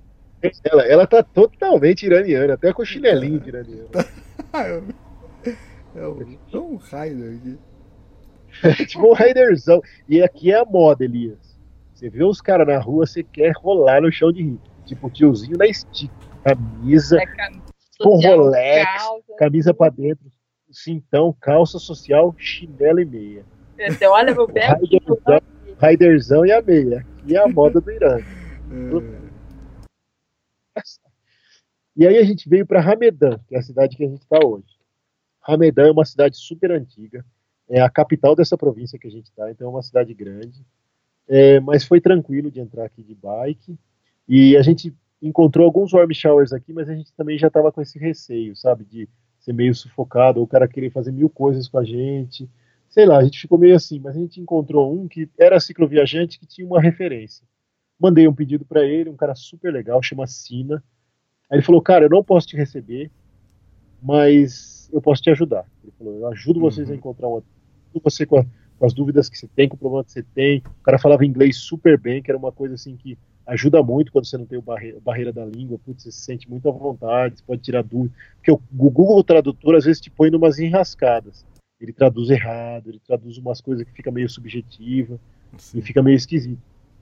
Aí, pô, eu falei, não, beleza, cara, então vamos chegar aí, três horas a gente chegou daqui, pegamos um trechão de descida, foi, pegamos um pouquinho de vento de lado só, mas tranquilo, chegamos na cidade, entramos, fomos direto, ele mandou a localização dele, chegamos lá, o cara era super bacana, falava um inglês muito bem, era um cara que, que agora que ele tirou o passaporte dele, que ele disse que ele conseguiu tirar o passaporte dele, tem, ele vai começar a viajar, ele já viajou de bike uma vez, foi para Turquia, foi para Geórgia, e agora com o passaporte ele diz que ele pretende viajar mais, então ele quer conhecer mais, ter mais contato com, com os estrangeiros para saber como é que os caras fazem no exterior, tudo, porque eles, eles- essa informação não tem chegado muito aqui para eles, sabe? Tem todo esse problema da internet e tudo.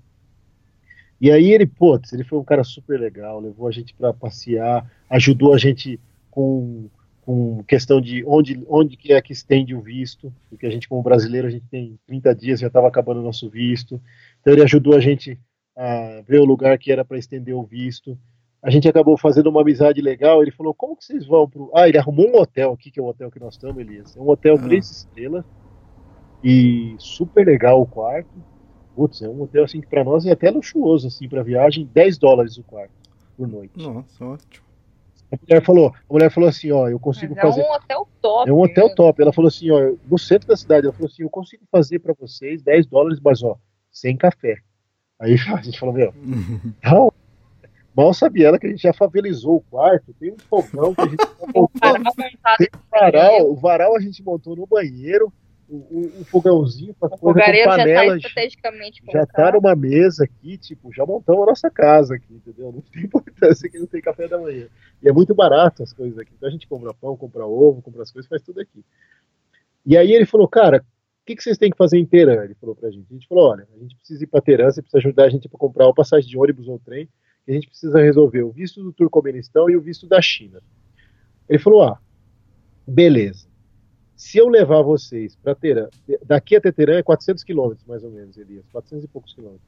Ele falou, ó, eu levo vocês para Teherã, trago vocês de Teherã, é, vocês dormem na casa dos meus irmãos todos os dias, resolvem as coisas dos vistos que vocês têm que resolver, é, eu levo vocês para passear nos lugares com o meu carro, levo vocês no consulado com o meu carro, e eu só não, só não consigo oferecer a comida para vocês a refeição. A refeição vocês se viram, eu faço 50 dólares para os dois. Pô, Elias, Pô, é, eu fiz as contas, falei, pô, se a gente ficar num hotel quatro noites em Teherã, ou num hostel, alguma coisa, a gente vai gastar já quase 40 dólares, porque Teherã já é bem mais caro. Falei, só a passagem pra gente ir e voltar de ônibus vai dar no mínimo 10 dólares também. E ele ia levar a gente de carro, De dentro carro, de Teherã, dentro né? de Teherã. Até os consulados, os lugares para passear. Ele ia ficar nossa, como um né? guia pra gente mesmo. Eu falei, ah, fechei, fechei com o cara. Aí uma coisa que a gente fez, que a gente mudou na viagem, assim como o Isra mudou também, é a questão da China. Por enquanto, pelo menos. A gente andou conversando com outros cicloviajantes e desde o começo desse ano, a província de Xinjiang, ou Xinjiang, escreve Xinjiang, mas eu acho que fala-se Xinjiang em chinês. É, tá meio complicado. É uma província que é a maior província da China, ela faz fronteira com o Cazaquistão, com o Kirguistão, com o Paquistão, é aquela província, lá naquela ponta da China, que é a província que a gente queria entrar pedalando. E ela está com os problemas políticos, então você, como cicloviajante, você entra lá, mas você não, eles não querem turista lá. Então o que, que acontece? Eles estão pondo muita barreira policial, você está sendo muito revistado. Então a gente conversou com outros cicloviajantes, tem um, dois cicloviajantes alemães que eles entraram na província de Xinjiang, e em 50 quilômetros eles foram parados quatro vezes e eles tiveram que esvaziar o alforge deles quatro vezes, tiveram que mostrar a câmera deles, eles instalam um programa no seu celular para ficar chupando toda a sua informação que você está fazendo, onde você está, de GPS, tudo mandando para da China. É, então é uma coisa meio desagradável. Você não pode acampar, se a polícia te pegar. É, teve um outro, um outro suíço, eu acho que na hora que ele entrou nessa província, ele começou a pedalar, a polícia parou, enfiou ele dentro de um carro, é, andou com ele 150 quilômetros e deixou ele na próxima cidade. Então você, você não consegue desfrutar do lugar. Você fica tenso. Aí eu falei, ah, Flávio, foi pra gente ir pra lá, pra ficar enfrentando polícia toda hora, enchendo o saco, né? Vai desfrutar. Então a gente para um pouco por enquanto, não tiramos o visto para a China, qualquer coisa a gente tenta tirar mais para frente. Então talvez a gente mude aí esse nosso percurso. Em vez da China a gente ir para Katmandu, para o Nepal, a gente vai pegar um voo da capital do, Taj, do Kirguistão, que é Bishkek, a gente pega o voo, que a gente ia pegar esse voo dentro da China mesmo, porque também não dá para você percorrer a China em 30 dias, aquele percurso, nem matando, que é muito grande. Então a gente pega esse voo fora e, infelizmente, pula esse trecho da China, né? Então a gente tinha que resolver só o visto do Turcomenistão. Chegamos lá na, na Teherã, Teherã é uma cidade gigantesca, ali, 10 milhões de habitantes, tipo São Paulo. Um trânsito caótico Aqui não tem esse negócio muito de respeitar farol, de respeitar rotatória, de dar seta. É, putz, aqui é, é trânsito de Oriente Médio e Ásia. É aquele caos. É aquele caos. Então, para entrar pedalando ali seria horrível. Foi uma ótima opção que a gente fez não ter ido para Teherã. Inclusive de carro ali já é muito estressante, é muito engarrafado. Muita coisa que a gente fazia depois ele ia com a gente, o, o Sina, mas a gente ia de metrô. Ele, ele e os irmãos tinham os passos do metrô Aí chegamos na casa dos irmãos deles, super simpáticos. E aí eles falaram: Meu, o que, vocês querem comer? A gente tava com fome, né? É, no outro dia. Aí eles falaram assim: Vamos levar vocês para conhecer a verdadeira bomba atômica iraniana, né? Porque tem essa hum. história de que eles têm a bomba atômica aqui. E realmente a Flavinha conheceu a bomba atômica. É a bomba atômica no meu estômago. As tripas dela. Cara, eles levaram a gente para comer um lanchão, sabe aqueles tipo lanchão da praça do interior? Mas o uhum. negócio era gigante gigantesco, gigantesco, uma delícia. Só que, meu, acho que o, o que a Flávia comeu, acho que estava meio premiado, né? E aí, pô, deu uma cangancha nela, ah. coitada, ela ficou. E vontade de vomitar, e ela ficou mal, e caiu pressão. Ela ficou bem ruim uns dois dias. Então foi bom que a gente ficou em algum lugar, que ele deu essa força pra gente, levou a gente para lugar. Ele levou a gente no consulado do Turcomenistão, num consulado super burocrático. É, o Turcomenistão é um país que vive uma monarquia, né? mas uma monarquia muito fechada, que não é muito não quer muito turista passeando por lá, a não sei que você é, uma agência de turismo e pague uma fortuna, Mas a gente pegou o visto de trânsito. Eles dão um visto de trânsito para brasileiros até cinco dias. Você pode ficar no país, você tem que pôr a data exata que você vai entrar no país, a data exata que você vai sair do país e a fronteira pela qual você vai entrar e sair, e você não pode mudar isso. Então a gente teve que fazer vários cálculos, é, dos dias que a gente tem aqui no Irã, por onde que a gente vai entrar. Então isso daí deu um certo trabalho, né? A gente não, não imaginava também. Então a gente vai ter que entrar no Turcomenistão e sair em cinco dias, são 500 quilômetros. Então a gente tem que percorrer 500 quilômetros em cinco dias. É bem plano o trecho que a gente vai fazer, mas vai ser meio corrido. E aí depois que a gente resolveu toda essa papelada no, no, no Teherã, ele levou a gente para passear. A cidade tem uns lugares interessantes, mas é tudo muito longe, uma coisa da outra, tipo São Paulo, sabe? Você tem que pegar o metrô não sei para onde, depois voltar, então é uma cidade cansativa. Assim. Uhum. E aí a gente voltou para Ramedan, voltamos exatamente pro hotel que a ah, gente Ah, mas tá. antes só te falar, uma coisa interessante lá, que o metrô era, tem um vagão separado só para ah, mulheres. Ah, é, puta, né? verdade isso daí. E aí teve horas que eu olhava assim, só o Thiago lá longe, eu entrava no outro vagão, entrava ah. só com as ah. mulheres e só é. com os homens. Então, é, existe isso daí também aqui, assim como tem a lei do, do hijab, para transportes públicos, você tem é, dividido entre homem e mulher. No vagão dos homens, se uma mulher quiser entrar, ela pode. É porque é acompanhada do marido. Está acompanhada do marido, ou de algum homem. Mas no vagão das mulheres, eu não posso entrar. Nenhum homem pode entrar. Nem... É, então é muito louco, porque você entra no. Eu vou, eu vou postar as fotos depois, não deu tempo mesmo. Vamos ver se eu faço o backup e posto depois isso aí no, no Insta, no Face. Mas tem a foto lá, da, tem um desenho de uma burca e tá escrito no chão em é, somente mulheres. E aí tem uma divisão grande mesmo, tipo, dentro do. Uma barra de uma ferro. barra de assim. ferro, assim, dentro do, do metrô, assim, você não consegue atravessar mesmo. E aí tem o vagão só para ninja lá, todas as mulheradas, e do outro lado tem os homens. Mas você sabe que a Flavinha até curtiu, porque a gente pegou o metrô em alguns horários, horários de pico, e às vezes eu tava ali todo esmagado, sabe, no meio daqueles homens ali dentro do, do vagão dos homens, Uhum. e as bem, tava cheio o vagão das mulheres, mas é, a mulher se sente mais à vontade ali. assim. Não tem essa questão que nem tem no Brasil, que às vezes a mulher pega um vagão cheio de cara e os caras ficam roçando, fica esfregando, Sim. sabe? O vagão das mulheres, você pelo menos, né, Flá? É, eu achei Eu- bem eu bacana achei- essa parte. Ficou tranquilo, assim, existe essa... Uma segurança, né? vamos dizer assim. É, a gente sabe que existe isso daí no mundo, né? É, a gente esqueceu de contar aqui nessa historiada toda, mas aconteceu um outro negócio muito estranho aqui no Irã, que a gente não esperava. Aconteceram duas situações estranhas, que eu acho que a crise econômica pode ajudar a explicar, que eu acho que a gente até escreveu aí no, no roteiro, mas a gente esqueceu de falar, que aconteceu nesse trajeto todo que a gente fez até aqui, aconteceram duas situações que foram as únicas situações desagradáveis, vai. Uma, a gente estava subidona na estrada, e parou um carro com três rapazes. Parou bem na nossa frente, assim, no, no acostamento, e tipo, a gente teve que parar a bicicleta, né? Eles fecharam o caminho. Aí o ca- rapaz. É, fez que fecharam o caminho e o rapaz desceu. Mas aí o rapaz desceu meio sorrindo, falei, ah, vai vir aquelas conversas. Hello, can you speak English? Where are you from? Né? E o cara, e eles sempre oferecem alguma coisa, pergunta se quer comer, pergunta se quer beber água, pergunta se precisa de ajuda. O cara desceu, falou só hello. Aí ele falou, vocês têm dólares? Eu falei, pronto, vamos ser assaltados agora, né? O cara já desceu com essa pergunta. Né? Aí eu falei que não, né? Eu falei, não, não, a gente não tem. Aí ele falou, "Ah, porque se precisar, que vocês não têm dólar mesmo? Eu falei, não, a gente só tem dinheiro do, do Irã, né? Se a gente precisar mais pra frente, depois a gente tira em algum lugar, saca, né?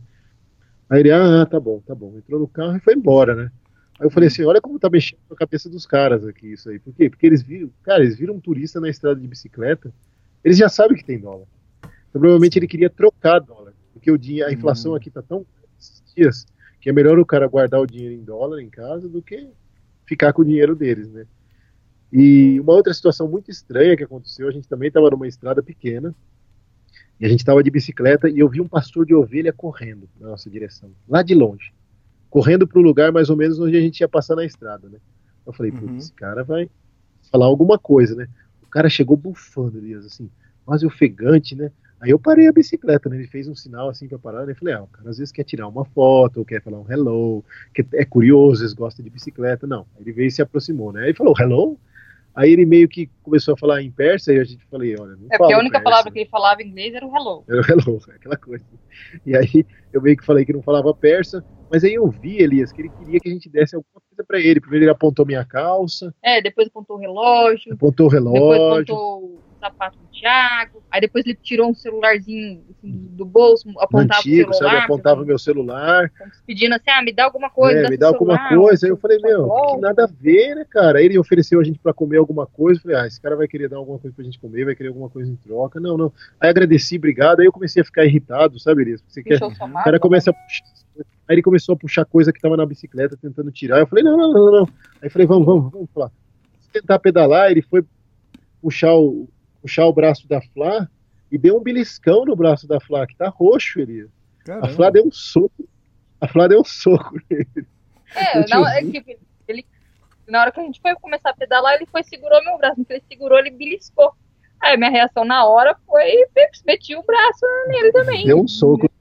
Aí ele, ele deixou roxo, ele ficou roxo também. aí ele fez, teve uma reação meio que assim, não, não, só, só pra comer, só, tipo, tava, tava chamando vocês só pra, oferecer uma refeição. Ah, vai tomar banho, cara, esse é jeito de...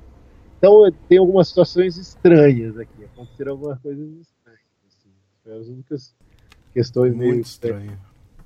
muito estranho, né? Acho que a economia, essa coisa da economia acabou mexendo um pouco com a cabeça deles em relação ao turista, né?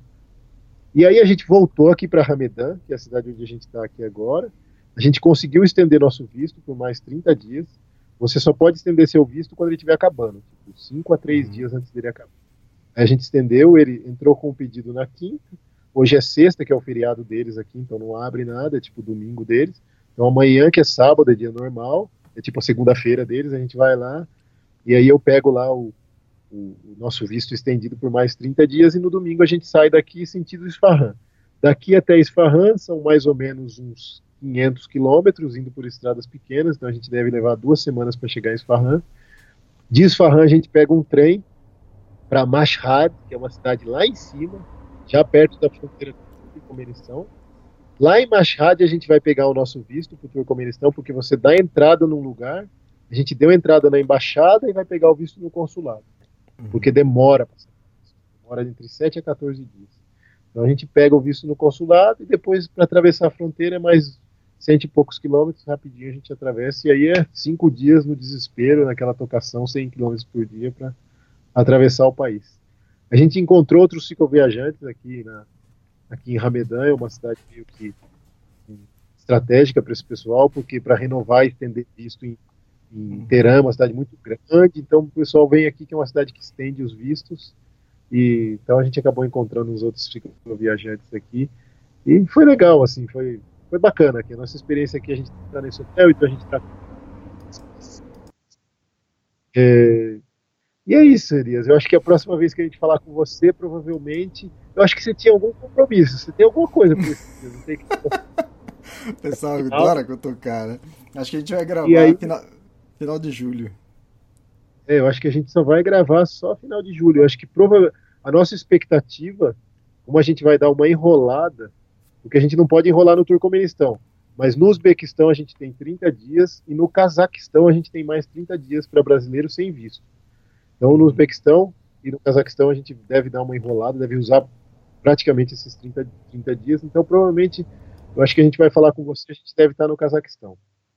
Porque a gente, ah, para escapar das a gente vai tentar pegar nosso voo só em setembro.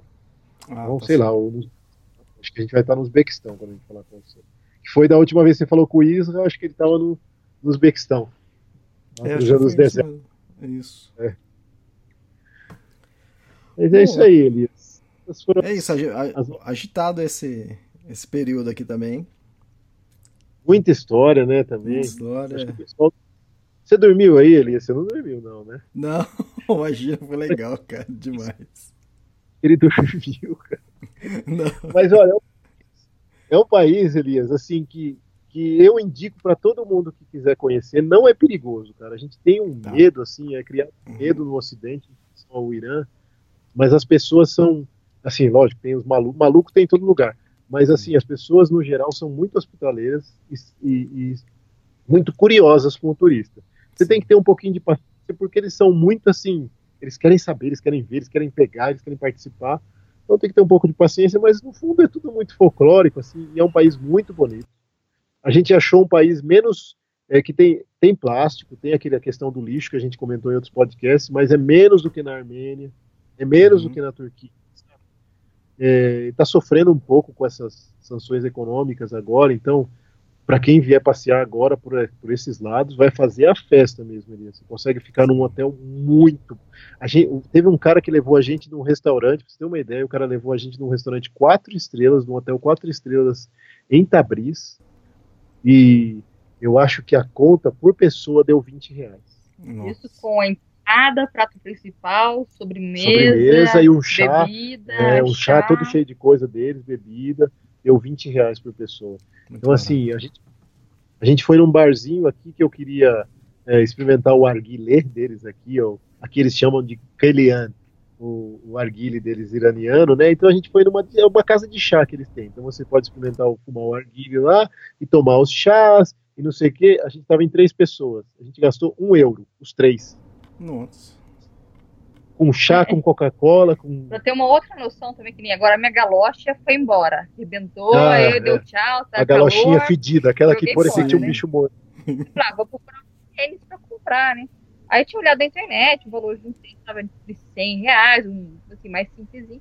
Aqui o, o mesmo tênis estava por 20 reais. Comprei um tênis por 20 é. reais. Nossa. Eles estão muito na China, então, então os produtos chineses estão todos aqui, né? Uhum. Eles estão muito nos países da Ásia, então quem quiser, quiser vir fazer turismo aqui, mochileiro ou, ou, qualquer outro tipo de turista, bicicleta, tudo, é um lugar bom. Assim, Agora muito o país econômico. mais barato.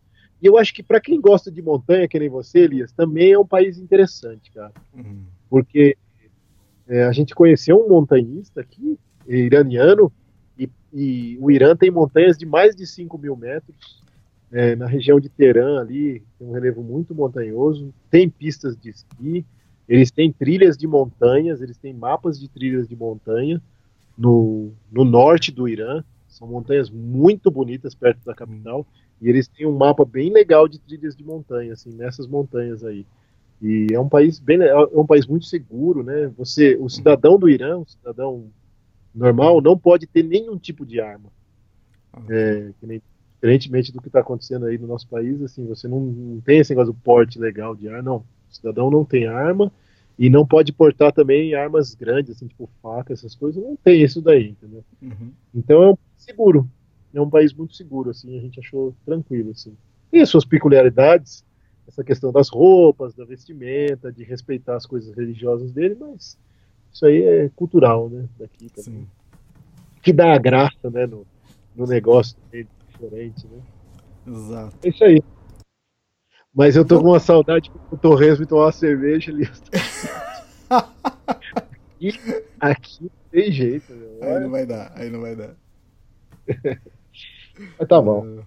Legal, fantástico, Thiago. E bom, agora o próximo a gente grava no é final de julho, então. E a gente grava Beleza. o próximo podcast. Beleza? Tá bom. Valeu, Beleza, um abraço. Tá, obrigado e bom descanso aí. E se quiser um agito, dá, dá uma saída lá fora lá. Vocês já deram autógrafo alguma vez? Hã? Vocês já deram autógrafo alguma vez aí?